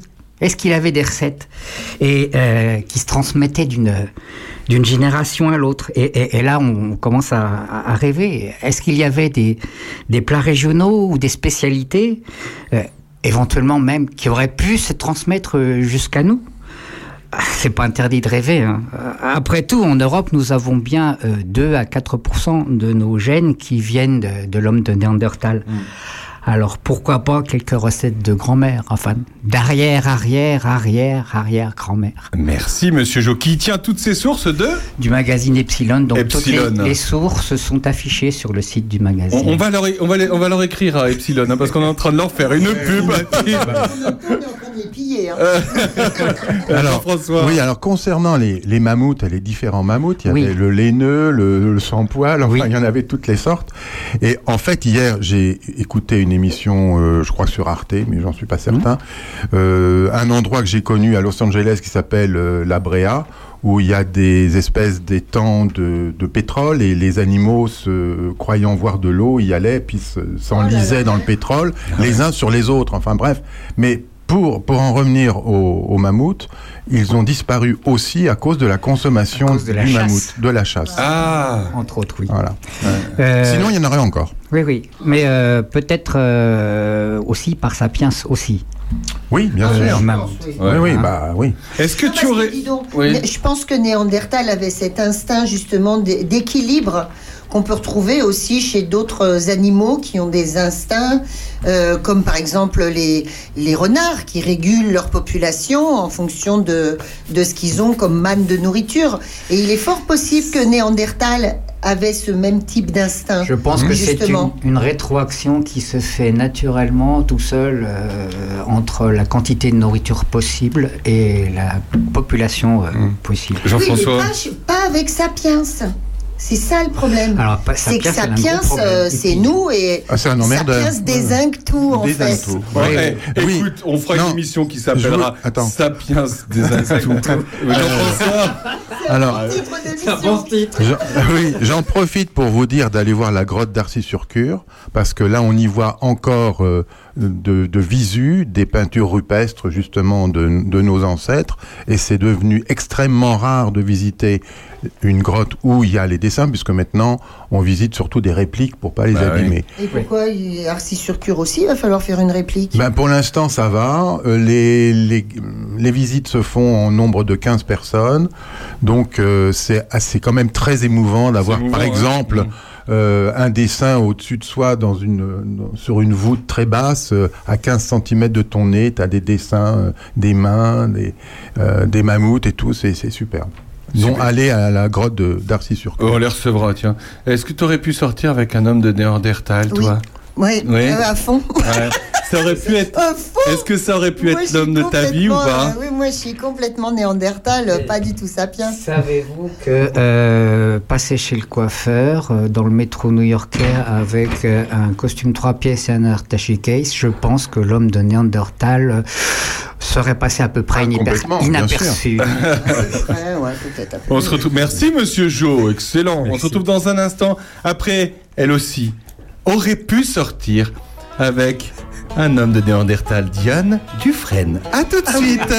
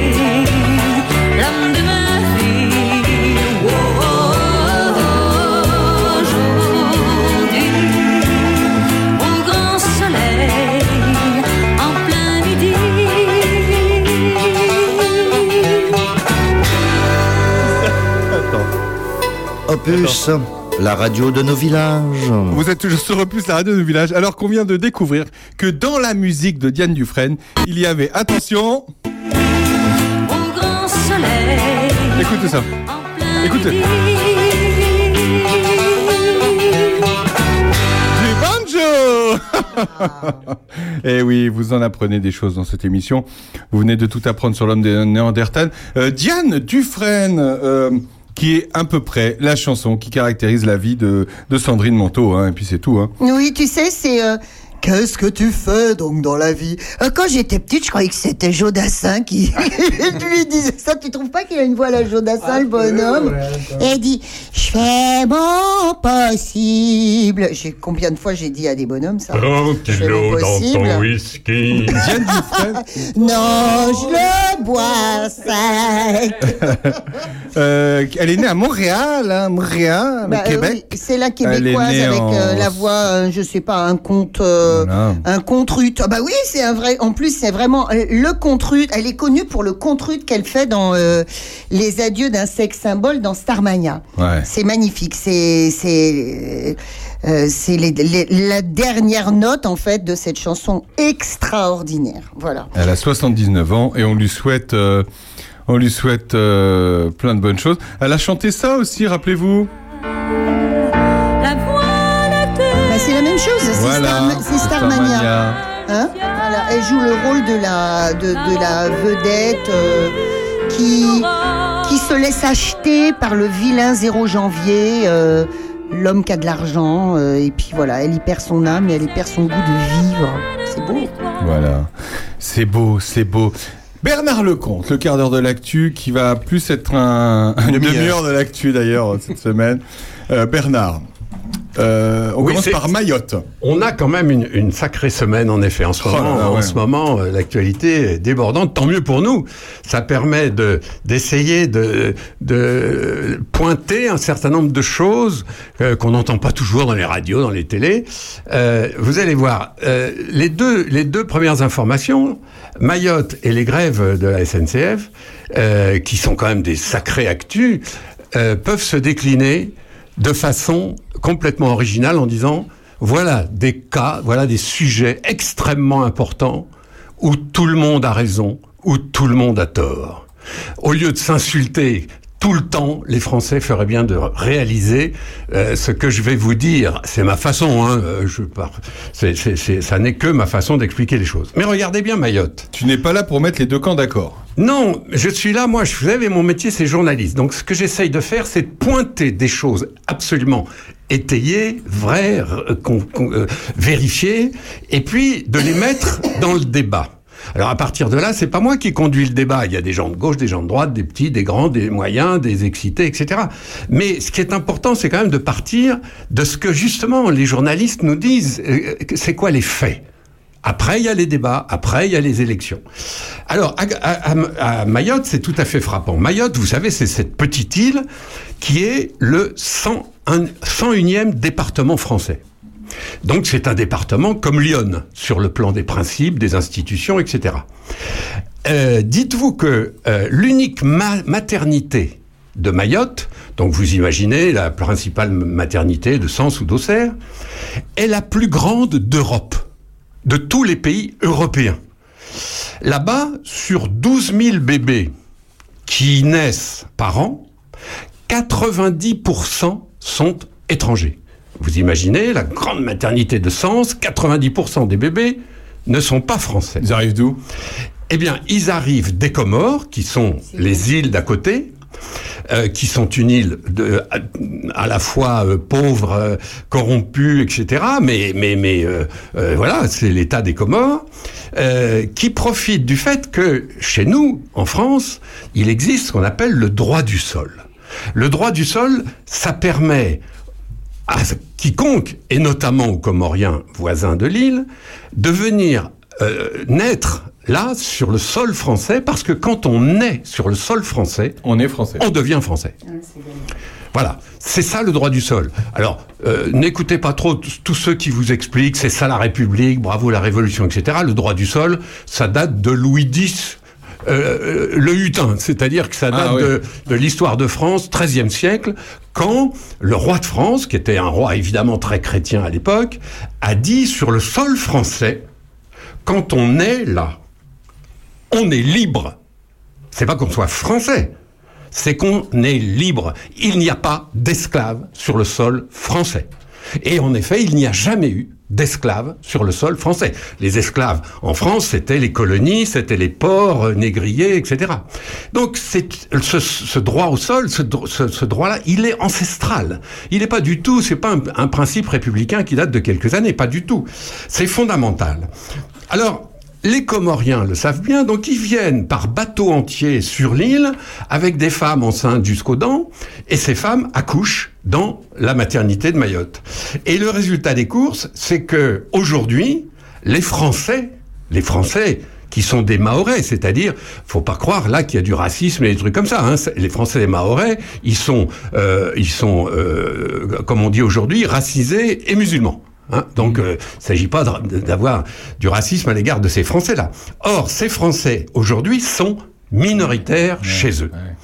Donc, vous vous imaginez le département de Lyon avec plus de 50% d'étrangers. Et d'étrangers, en général, en situation illégale, parce qu'ils arrivent par bateau, et vous imaginez le, nombre de mois qu'il faut pour, régulariser tout ça. Évidemment que petit à petit, cette espèce de disproportion des locaux et des gens qui arrivent comme ça pour accoucher, pour devenir français automatiquement, mais qui n'ont pas de sous, mais qui n'ont pas de maison, mais qui n'ont pas de moyens pour vivre, ne peuvent pas être accueillis normalement. Évidemment, s'il y en avait quelques centaines par, semaine, ben, on, on trouverait des moyens. Mais là, c'est plus possible. Ils sont carrément, les étrangers sont majoritaires. Et donc, à force que cette proportion soit euh, difficile à gérer, Aujourd'hui, les habitants de Mayotte, les Français de Mayotte, les Mahorais, n'en peuvent plus. Et c'est un cri de, de, de panique qu'ils ont lancé la semaine dernière en, en bloquant eux-mêmes leurs propres avenues, leurs propres carrefours, en disant So- SOS, euh, on n'en peut plus. Ça, ça ne On va on plus n'en du peut plus, on n'en peut plus de l'i- l'immigration là pour le coup. On peut parler de voilà, bien d'immigration. sûr, bien sûr. Alors il faut savoir quand même que tout ça n'est pas des gentils principes moraux. Euh, dans l'esprit des des, des Comoriens, donc l'île d'à côté, qui envoie par bateau des milliers, des milliers de, de Comoriens occuper l'île de Mayotte. Euh, ces gens-là, ils ont une petite arrière-pensée. C'est qu'une fois qu'il y aura à Mayotte trois quarts de Comoriens, eh ben on décidera de faire un référendum. Et évidemment, l'île demandera l'indépendance et le rattachement à, à- à Com- aux Comores. Ça, c'est le truc à l'horizon, ça. Et tout le monde sent ça, mais personne ne veut le dire parce que c'est tellement énorme. Les, hab- les habitants sentent ça? Ah bien sûr, ah bah, les habitants ils, ils connaissent bien parce que les Comoriens c'est des cousins, donc ils savent bien que les Comoriens attendent que Mayotte soit submergée par les Comoriens pour revenir aux Comores. Et, qui- et donc et avec un, un- référendum qui sera ce qu'il sera. Mais mathématiquement, le calcul est pas mauvais. Hein. C'est pour ça que c'est la panique à Mayotte. C'est pour ça qu'aujourd'hui, euh, c'est un vrai problème. On a vu des gens de Mayotte venir ici en France. Il y a une députée euh, qui est qui est très très intelligente, qui est très claire aussi, qui est pas du tout excessive quand elle raconte tout ça. La question, c'est évidemment, est-ce qu'on peut supprimer le droit du sol, le fameux droit du sol, Il y a une qui est- constitution. hein. euh, et ce droit du sol, alors il n'est pas dans la Constitution, le Mmh. droit du sol, c'est plus compliqué que ça, mais c'est une tradition extrêmement forte, euh, et qu'il est bien difficile, il est pratiquement impossible de revenir là-dessus. La seule question, c'est est-ce qu'on peut supprimer ou mettre entre parenthèses le droit du sol à Mayotte? C'est ça le vrai problème d'un État français républicain où, où tout, tout, tout le monde a les mêmes droits. Égalité, fraternité, euh, liberté, mais surtout égalité. On peut pas imaginer que Mayotte euh, n'ait plus euh, le droit du sol qui la paralyse comme ça, et que d'autres, la Nouvelle-Calédonie, la, la Guyane, la Guyane est constamment envahie par des émigrés brésiliens constamment. Et un jour, il se posera en Guyane, qui est aussi un département français, le même problème qu'à Mayotte. Donc Alors- s'ils le, font- le ça fera jurisprudence et les autres vont demander. Exactement. Alors, euh, moi, ce qui m'inquiète dans une affaire aussi urgente, c'est comment notre classe politique, qui est tellement pas au niveau depuis quelques temps, depuis quelques années, on, en est, on en est presque malade. Comment notre classe politique va réussir à noyer cette réforme qui est urgente? Il faut le faire. Évidemment qu'il faut le faire. Évidemment qu'il faut dire à Mayotte, on arrête le droit du sol. eh ben ils vont réussir certainement à noyer ça entre tous ceux qui vont faire euh, euh, preuve de bisbille idéologique, non, non, ça c'est pas possible dans le principe. Les petitesses électorales, parce que tout ça aussi euh, soulève euh, des problèmes d'élection. Et les récupérations partisanes, je te dis pas comment le Front National, pardon, le Rassemblement National se jette sur ce sujet-là pour dire, mais nous l'avons toujours dit, mais évidemment qu'il faut plus d'immigrés dans le- l'ensemble des territoires français. Donc on va plonger dans des débats comme celui-là, et pendant ce temps-là, les habitants de Mayotte attendront. Excusez-moi, Sandrine. euh, bah, euh, en fait, en plus, euh, c'est peut-être un problème. Je sais pas si c'est un problème. Mais euh, les Comores, c'est quand même euh, un État islamique. Oui, bien sûr, oui. Avec des petits enfants, des petits, enfin des petits garçons Mayotte qui vont à l'école coranique euh, longtemps. Oui, mais à Mayotte aussi, les Français, les aussi. Français qui habitent Mayotte sont des musulmans. Ce sont des musulmans, mais Euh, oui, mais après c'est majoritairement, pas, pareil entre être musulman et aller à l'école coranique et avoir un État euh, vraiment. euh, L- Les musulmans de Mayotte sont euh, obéissent à la loi française et la loi française, c'est la laïcité. Les religions sont libres sur tout le territoire français, à la condition évidemment que ça dépasse pas des limites. Oui, mais aux Comores, c'est un islam politique, c'est ça dont je parle. Ah ben bien C'est sûr, au gouvernement, bien sûr, donc c'est quand bien même sûr. un- C'est bien sûr. C'est un problème. Alors, euh, Jean-François. Oui, euh, il n'y a pas que les Comoriens qui arrivent de, des Comores. Il y a les Somaliens, parce qu'il ne faut pas oublier que ces îles sont dans le canal du Mozambique, si je ne crois, entre le Madagascar et l'Afrique. Donc la Somalie n'est pas loin du tout. Et ils commencent, mais évidemment, à affluer aux Comores, et puis après ils vont à Mayotte aussi. Donc le- le- la charge d'immigration est, est terrifiante. En tout cas, vous verrez que comment va tourner cette Comment espèce va de, tourner, ouais, de bagarre entre ceux qui disent on ne touche pas impunément au droit du sol, et ils ont raison. Parce qu'en effet, ce droit du sol qui a qui date du, du, du 12e siècle, du 13e siècle, euh, bah, on n'y touche pas comme ça, c'est pas rien, c'est toute une tradition républicaine aujourd'hui. Et puis ceux qui vont dire oui mais euh, il faut absolument pas euh, enfin on ne touche pas au droit du sol certes mais euh, les habitants de Mayotte ont droit aussi à la liberté à manger comme nous à se circuler et les enfants à aller à l'école euh, librement. Darmanin n'a pas l'air très à l'aise avec cette histoire. Bah, mettez-vous à sa place. C'est lui qui est responsable de cet ordre républicain dans une colonie comme Mayotte, comme une, une ancienne colonie. Enfin, ancienne. C'est, c'est les, c'est les, n'oublions jamais que c'est les habitants de Mayotte qui, lors de l'indépendance des Comores, ont voté pour leur attachement à la France. Donc là, il y a une démarche du peuple mahorais pour être français et pour entrer dans la République, dans ses lois, etc.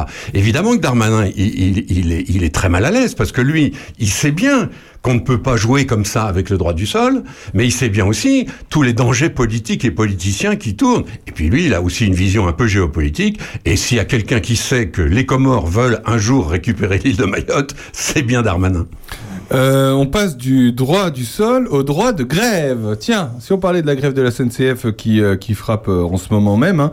d'ailleurs vous nous écoutez peut-être euh, du, quai, de la gare, vous attendez votre, votre train malheureusement, la grève, bah, une de plus. Hein.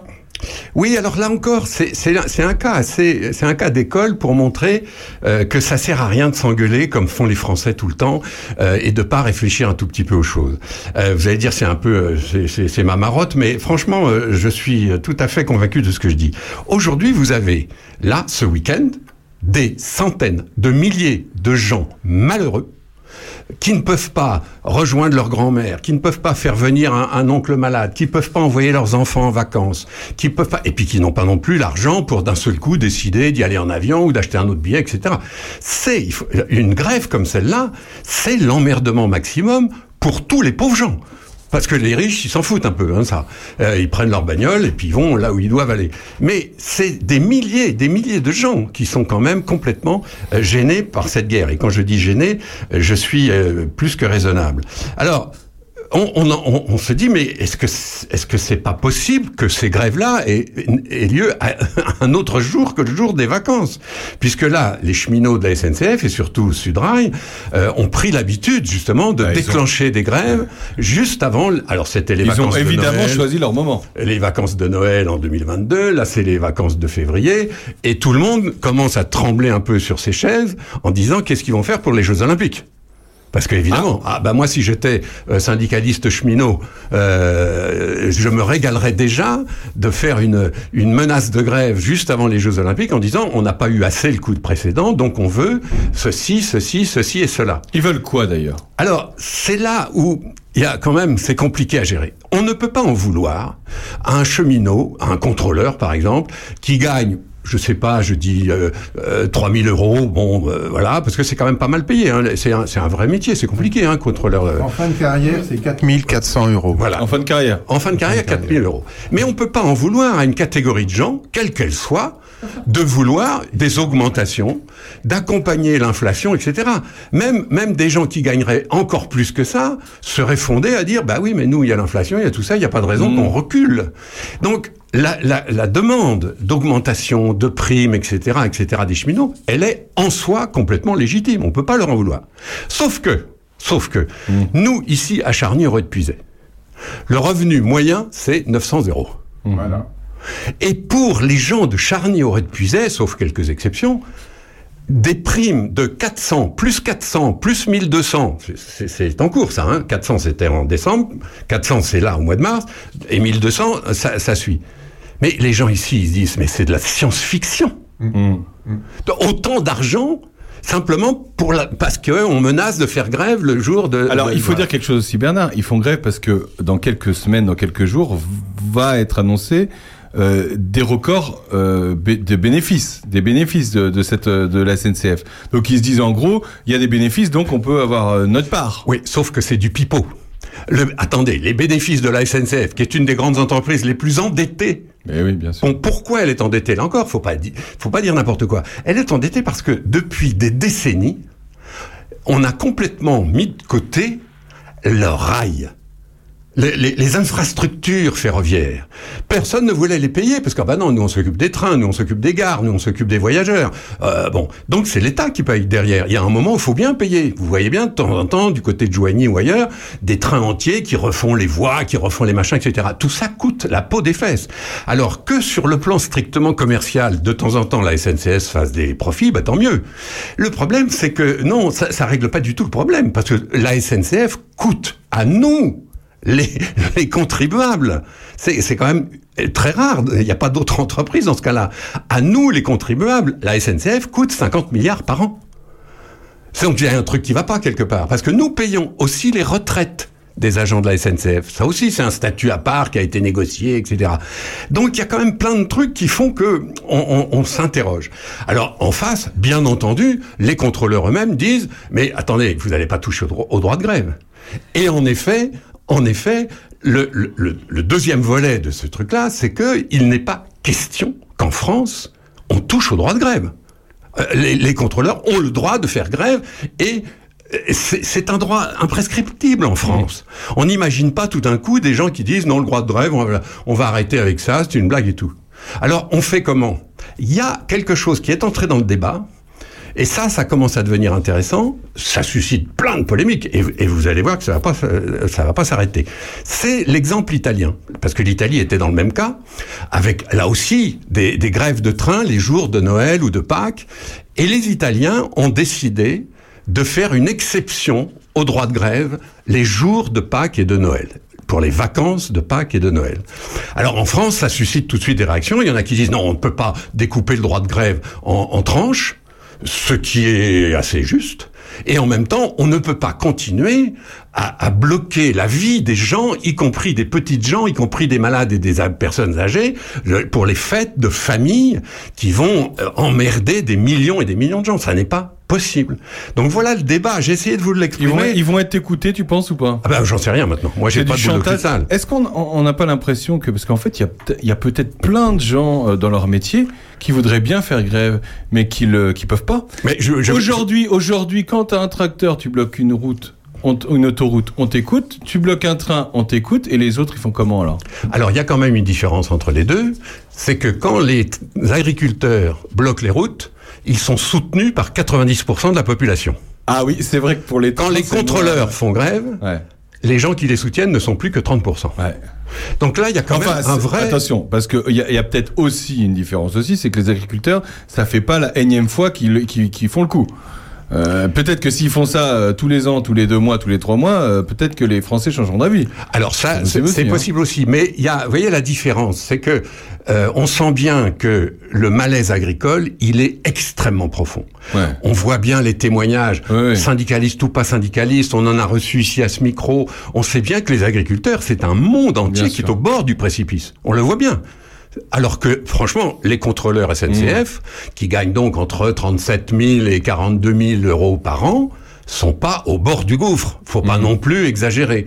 Simplement, ils ont un pouvoir de nuisance absolument exceptionnel grâce au Pouvoir train. de nuisance, c'est bon. Et c'est toujours un tout petit peu agaçant de voir Non, qu'ils... c'est un choix sémantique, ça, de parler de pouvoir de nuisance. Excuse-moi. Ah bah, euh, non, mais c'est une question. Mais c'est c'est c'est C'est un choix sémantique. Oui, c'est pas objectif. C'est-à-dire que euh, non, mais Bernard. je suis en train de t'expliquer, Sandrine, Ah oui, que Par- les, les par- deux par thèses, rapport à d'autres. les deux thèses ne sont pas objectives.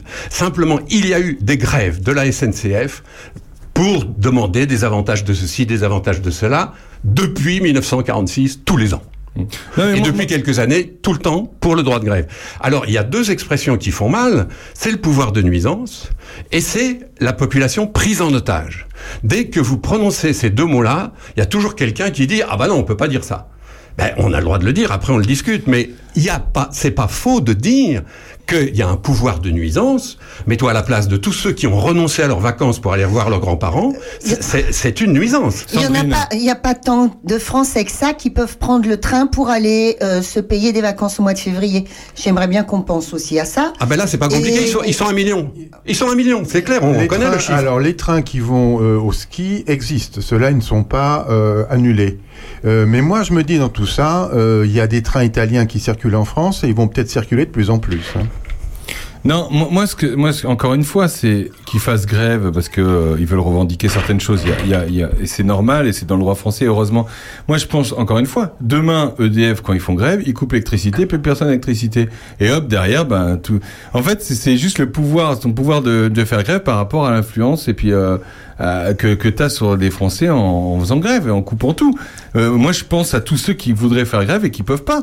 Moi, euh, moi, je tiens un bistrot. Si euh, tous les bistrots font grève, euh, demain, le, le- la, la France continue de tourner. Bon, bah voilà. Bah c'est moi. Bah non. Bah, c'est évidemment pour ça que cette grève n'est pas populaire. Parce qu'il y a plein de gens. Ici, à Charny, il y a 4800 habitants. Combien peuvent faire grève? Combien peuvent se mettre en grève? Déjà, il faut être salarié pour être en grève. Quand on est indépendant, euh, Déjà, ouais. le euh, principe, la notion même de grève n'existe pas. Bah, c'est dommage. mais moi, je suis contente qu'il y ait des salariés euh, sur, Ah, dans aussi. notre société pour pouvoir justement faire grève à la place de tous les gens qui ne peuvent pas le faire. Mm. Et vous trouvez que ce sont des nantis Non, non, non, Moi, personne- n'a prononcé ce nom-là. Ah bah, personne, non, non, non, personne n'a dit ça. c'est vrai qu'on n'a pas dit ça. Non, non, Mais, on n'est pas euh, nanti quand on gagne 40 000 Bah euros par an. c'est ça. Mais quand on- nantis mais quand on gagne- gagne- On peut toujours trouver moins. Mais évidemment. Mais bien sûr, on peut toujours trouver Bah, moins. ici, par exemple, la quasi-totalité de la population de Mais Charny. je suis d'accord, mais c'est pas pour ça qu'il faut être jaloux de son tout petit. Non, ne dis euh, pas, Sandrine, Ah ne dis non. pas jaloux. Les gens qui nous écoutent sont pas jaloux. Non, non, non. La jalousie n'est pas le fait des habitants de Charny, qui vont être jaloux des, cheminots. Bah non, non, non. oui, mais euh, c'est facile de monter euh, euh, les catégories socio-professionnelles les unes contre les autres. C'est le grand jeu à l'heure actuelle. Et moi, je trouve qu'on peut, on peut s'unir pour d'autres bagarres et aller voir un petit peu plus haut. Alors oui, parce que tu sais, il y avait un truc marrant tout à l'heure à la radio sur Inter. Il y a un type, donc en effet, un, un- un mec de la SNCF qui disait, mais il y a l'archer, qui est le sénateur, et l'archer qui est en train de, de, de pousser des cris d'offret parce que euh, on est en train de faire euh, de faire grève. Et euh, bon bah voilà, nos sénateurs ils se sont quand même augmentés de 700 balles. Ah bah ils oui. nous ont pas demandé euh, notre notre avis. Bon alors ça me fait marrer quand les sénateurs ils commencent à, à gueuler parce que des même petits les députés, grève, hein. quoi. Ou Les même les députés hein. c'est pareil. Voilà. Ouais. Alors, il faut peut-être rappeler quand même que pourquoi le droit de grève est tellement sacré? Le droit de grève, c'est indispensable. Et pardon Sandrine, mais je vais effectivement pas tout à fait dans ton sens, mais le droit de grève, ça a été inventé pour les ouvriers contre les patrons. C'est-à-dire pour les gens qui bossent, c'était au 19e siècle, les gens qui bossaient de plus en plus, qui n'avaient pas les moyens de lutter, on a inventé le droit de grève pour que tous ces gens-là, à un moment, disent le patron va trop loin, il nous demande de travailler 12 heures par jour, les enfants aussi, etc. On n'en peut plus, on se met en grève. Et le patron qui est à la tête d'une compagnie qui doit gagner des sous, quand il est en grève, eh ben, gagne plus de sous. Donc il est obligé de négocier, de céder plus ou moins à ses salariés. C'est ça le droit de grève. Le droit de grève, c'est contre les patrons, pas contre le peuple. Et aujourd'hui, c'est bien le peuple qui est handicapé, qui est bien gêné dans cette affaire. C'est ça le problème. Parce que, euh, euh, bon, les patrons en ce moment, c'est- les directeurs généraux et autres PDG de la SNCF, qui est une entreprise d'État de service public.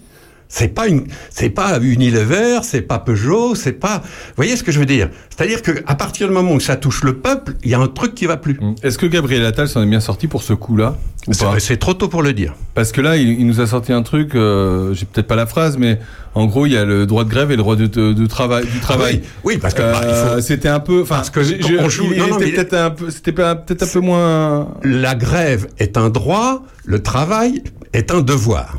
Voilà la phrase du Premier ministre, qui s'appuie évidemment sur la Constitution. Dans la Constitution, il y a le droit de grève. Hmm. Donc on ne touche pas au droit de grève. Mais dans la Constitution, il y a le droit d'aller et venir.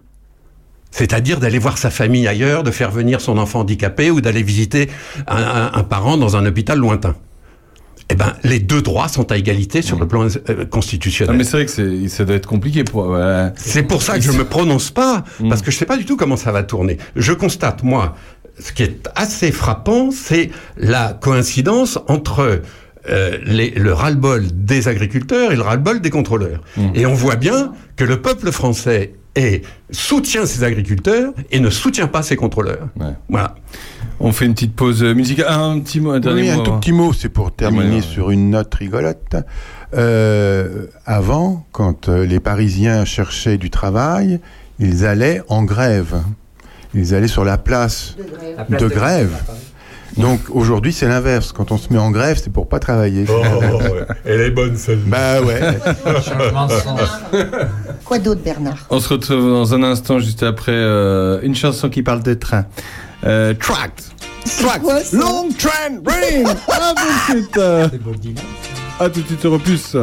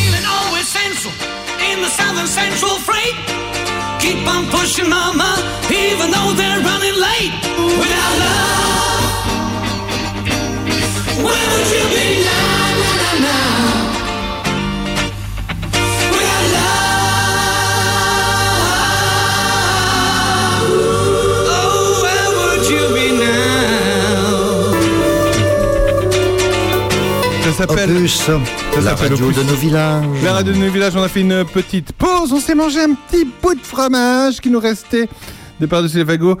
Euh, on est toujours avec Bernard Lecomte, évidemment, pour le quart d'heure de l'actu. Qu'est-ce qu'on n'a pas appris cette semaine, Bernard?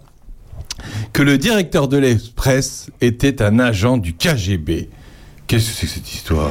Ah, il faut dire que c'est une histoire incroyable. Non, mais t'étais au courant? C'est, ben non, je- si j'avais, si été au courant, je- j'en aurais fait un livre euh, très vite.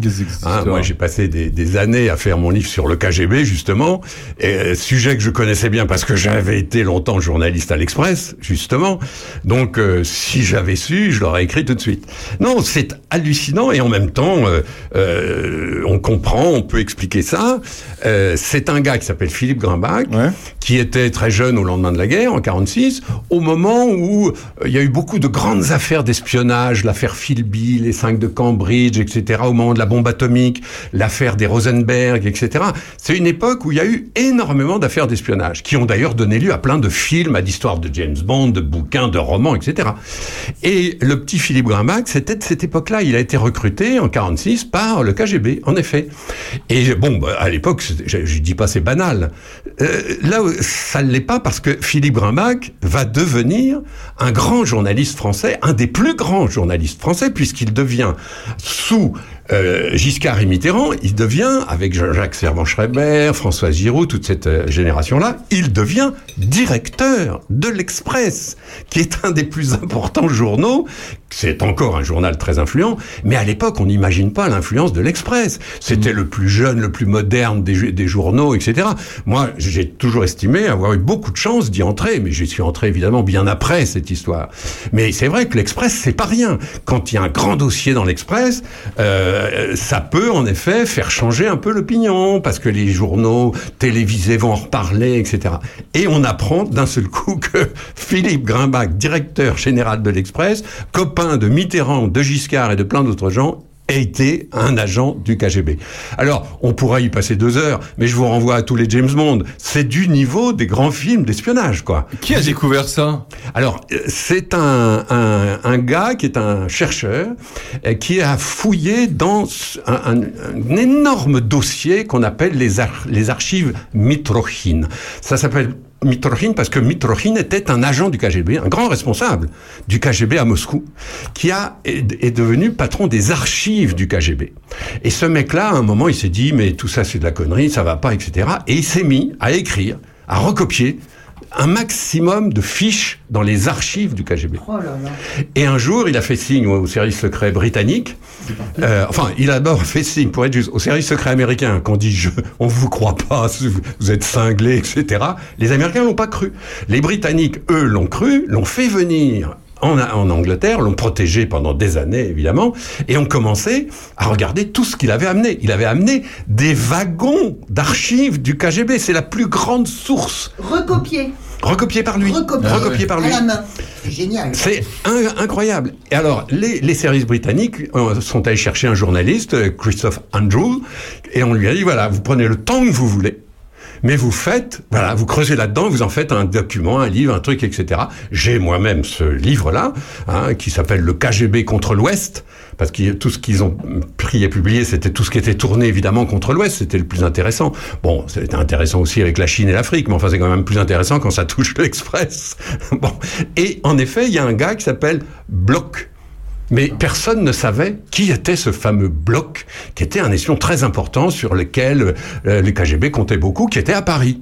Et c'est en puisant, en cherchant dans ces fameuses euh, archives Mitrokhin, qui sont une montagne de papier, que ce chercheur, qui était payé pour ça pendant des années, a finalement trouvé notamment Philippe Grimbach. Sandrine. Mais Bernard, quand on est donc euh, directeur de l'Express et espion, qu'est-ce qu'on donne comme information et à qui?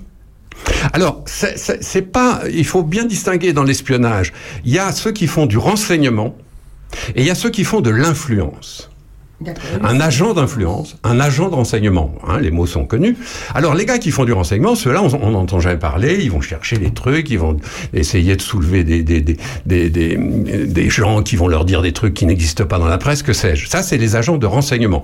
Ils sont évidemment tournés prioritairement vers la technologie, la science, les fusées, l'armement, etc. Mais pas que. hein, mais pas que. Les agents d'influence, c'est pas pareil. Les agents d'influence, c'est typiquement ce que faisait Philippe Grimbac.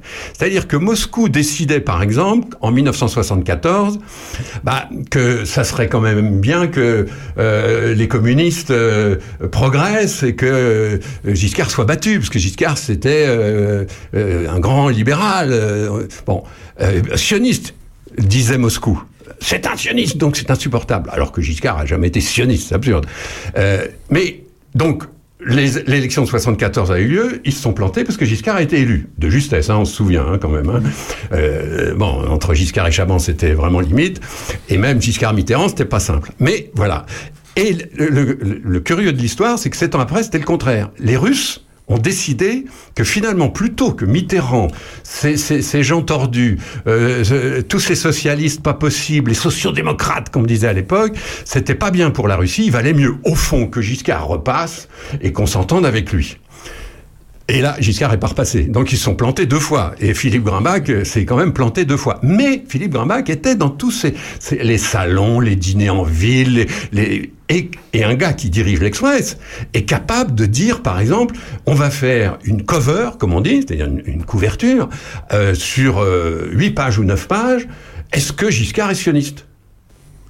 C'est tout à fait euh, exactement comment un directeur de la rédaction se dit voilà j'ai quelques infos j'ai une idée etc et il lance ses journalistes sur ce sujet-là. Il y en a un qui va dire comment ça s'est passé quand Giscard est allé en Israël un autre qui va dire dans sa famille est-ce qu'il n'y a pas des juifs? Et puis on va faire un grand dossier qui sera évidemment très équilibré. Moi, je sais, euh, l'Express c'est un journal qui est pas du tout un journal militant euh, euh, comme l'Humanité, par exemple.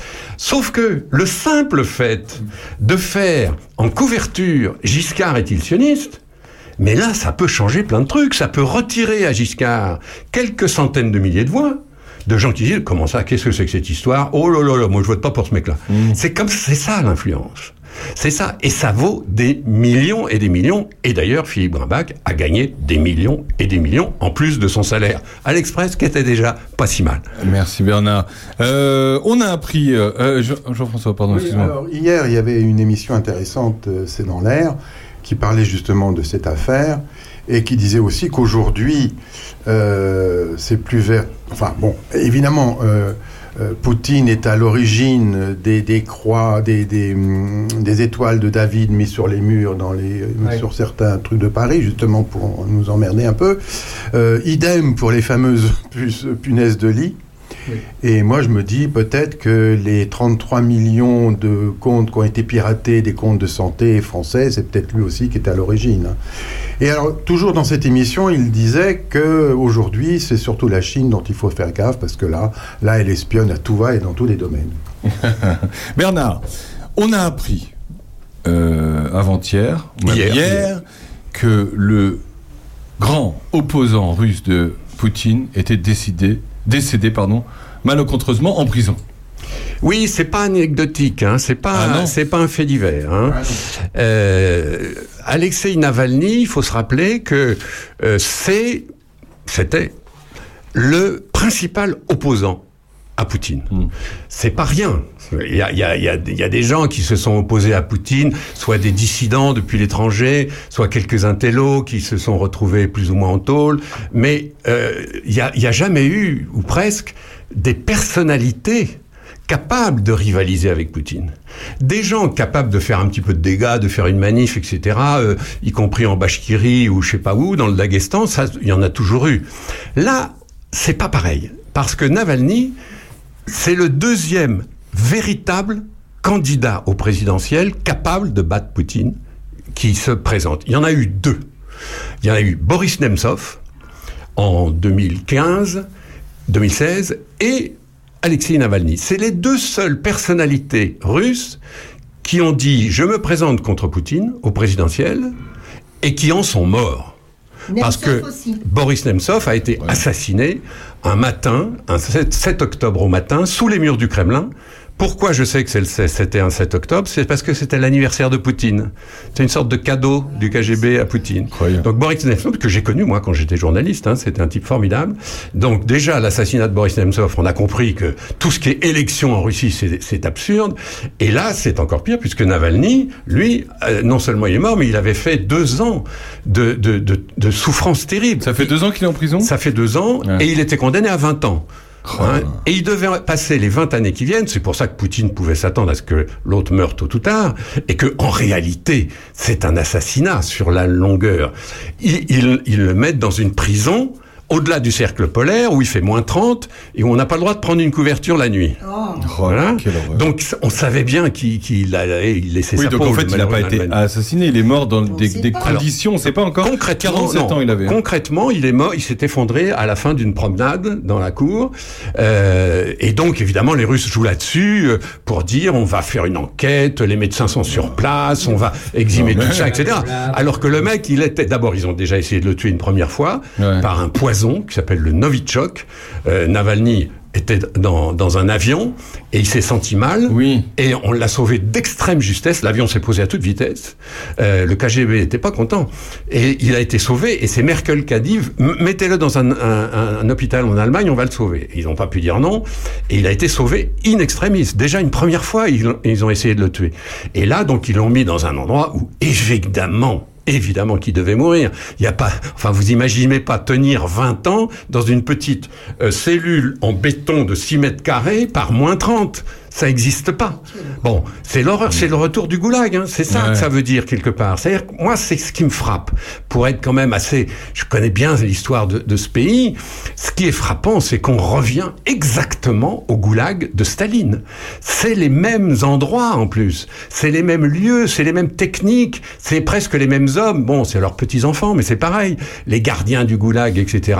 Moi, je vous encourage, hein, si vous avez ça dans, chez vous, de retrouver les, les livres de Solzhenitsyn, qui a été le, grand, grand dénonciateur du goulag. Hein, son livre principal s'appelle L'archipel du goulag. Rappelez-vous, il a été publié en France en 1975. Mais il y a beaucoup de gens qui l'ont chez eux parce que euh, les parents ou les grands-parents l'avaient acheté. C'est et l'histoire du goulag est incroyable. Et Solzhenitsyn, c'était un précurseur, ou plutôt Navalny est un héritier de Solzhenitsyn. Il y a eu comme ça des gens qui resteront dans l'histoire. Solzhenitsyn, Sakharov, Bukowski, Navalny. C'est des gens qui vont rester dans l'histoire. Pourquoi c'est si important? Parce que on a bien vu tout de suite dès hier les réactions des, des, des- des personnalités occidentales. Elles sont incroyablement violentes. Que ce soit Macron, que ce soit Scholz, l'Allemand, euh, que ce soit les uns et les autres, les Américains, etc. Alors vous allez me dire, c'est pas le cas du reste du monde. Ok, mais ça c'est parce que euh, les Paraguayens et, les habitants de Sierra Leone estiment que c'est pas leur affaire. En revanche, toute, la, toute la sphère occidentale est outrée, y compris les populations. Il y a beaucoup de gens, vous allez voir des sondages. La grande question, et je finirai avec ça, c'est mais que fait le peuple russe Comment réagit la population russe Pourquoi ils sont pas dans la rue Pourquoi il n'y a pas de, des types qui, qui jaillissent, même des Ils ont peur de finir pareil Ils ont tous peur. Alors ils ont raison d'avoir peur. Hein. Je suis pas en train de, de moi de, de ma tranquillité euh, poyodine de dire ces gens-là sont des, des, des pleutres. Non non, ils ont des raisons d'avoir peur. Là en ce moment on voit bien la première manif, elle est toute toute bizarre. C'est des gens qui sont allés dès hier déposer des fleurs sur une stèle du Kremlin aux, aux- aux victimes des, des, des- des violences d'a- d'avant, quoi. hein, bon. Et on appelle ça le, rocher de Solovki. Ça s'appelle comme ça. C'est juste euh, en bas du Kremlin. Et il y a des tas de gens, des femmes, des hommes qui vont déposer tout simplement des fleurs là. Alors personne ne peut le- le- leur reprocher de soutenir Navalny. Euh, Silencieusement, on va déposer un bouquet là. Vous allez voir ces images, peut-être elles sont déjà passées à la télé, euh, vous, vous, vous allez voir ça. Alors c'est comme ça que une partie des Russes protestent. Mais on comprend leur trouille. Parce que si par hasard, d'un seul coup, ils sont 500 ou 1000 devant la pierre de Solovki, là on voit les autocars arriver, les fameux autocars bleus avec les mecs du KGB qui arrivent, et puis qui vont mettre tout ça en prison, ou bien, si vraiment il y a du monde, qui vont employer d'autres moyens que je ne vous dis pas. La- la- c- cette affaire montre que la Russie, et Dieu sait qu'on on voudrait tous que ça soit pas le cas, que la Russie redevient une dictature policière, sanguinaire et, et- et stalinienne. Merci Bernard, le quart d'heure de l'actu chaque semaine. Oh, c'était un peu une demi-heure là, mais bien, bien Bernard. Mayotte, grève SNCF, c'était nécessaire. On se retrouve dans un instant après euh, Eddie Mitchell qui nous chante euh, sur la route de Memphis évidemment. À tout de suite. J'écoutais le disque jockey dans la voiture qui me traînait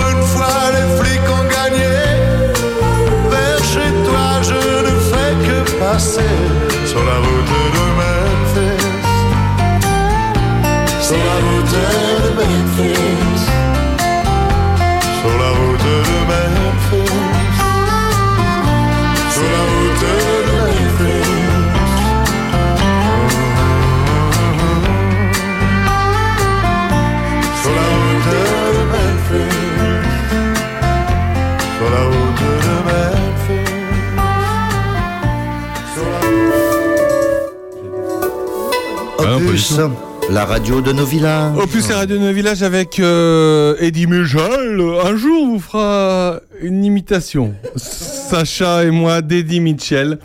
euh, après avoir bu euh, trois verres de vin aussi.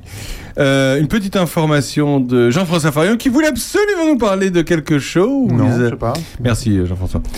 Euh, non, alors. Non, je, comme à chaque fois, moi, je vous que parle vous- de, de mes ateliers numériques tous les mercredis matin, de 9h à midi, euh, à la maison de, de France Service. Voilà. Voilà, si vous n'y comprenez Et il y a un rien. très bel article dans l'éclaireur. Je ne sais pas qui l'a écrit, mais il y a un très bel article. Est-ce que vous connaissez Est-ce que vous connaissez l'opération Chariot Mystère Wouh L'opération Chariot Mystère lancée par Auchan, magnifique cette Ah oui, tu sais semaine. pas ce que t'as dans ton chariot. Vous achetez un chariot dont vous savez pas ce qu'il y a dedans, magnifique. Euh, en gros, vous l'achetez à un prix et vous savez pas ce qu'il y a dedans. Voilà, c'est ce que vient de lancer, hein? Les gens, ils adorent. alors il faut compter entre 50 et 150 euros. Euh, vous savez pas ce qu'il y a dedans, vous donnez et vous savez pas ce qu'il y a dedans et vous achetez. Voilà où on en est arrivé euh, Dans cette société de Non, non, non, consommation non, non, qui est en train de perdre tout le sens commun. Est-ce qu'on est vraiment sérieux? Bah, c'est pareil, c'est pareil avec les colis à la poste qui ne sont pas réclamés, qui sont vendus à l'aveugle. Ça fait un carton. Les gens euh, mettent 50 balles, ils savent pas ce qu'ils achètent et voilà. Les véganes qui ont que de la Et viande, du coup, les, les magasins se, se, se débarrassent de tous les invendus ou des choses qui, qui, qui périment bientôt. Sandrine Manteau, je sens que ça lui plaît. Bon, non, mais je suis en deuil.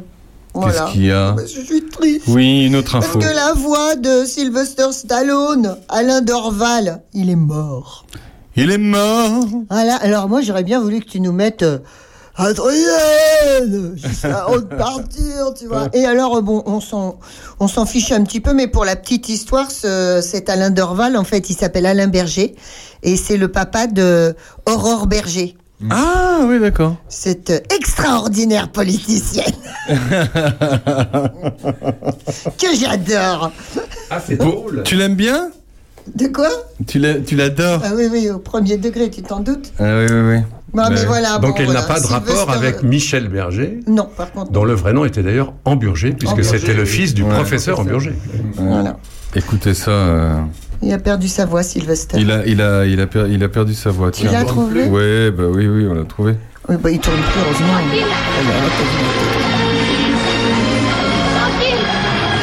Adrienne Rocky 1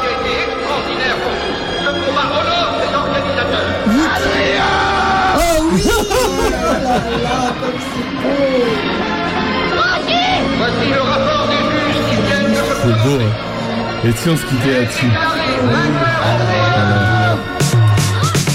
Quelle belle émission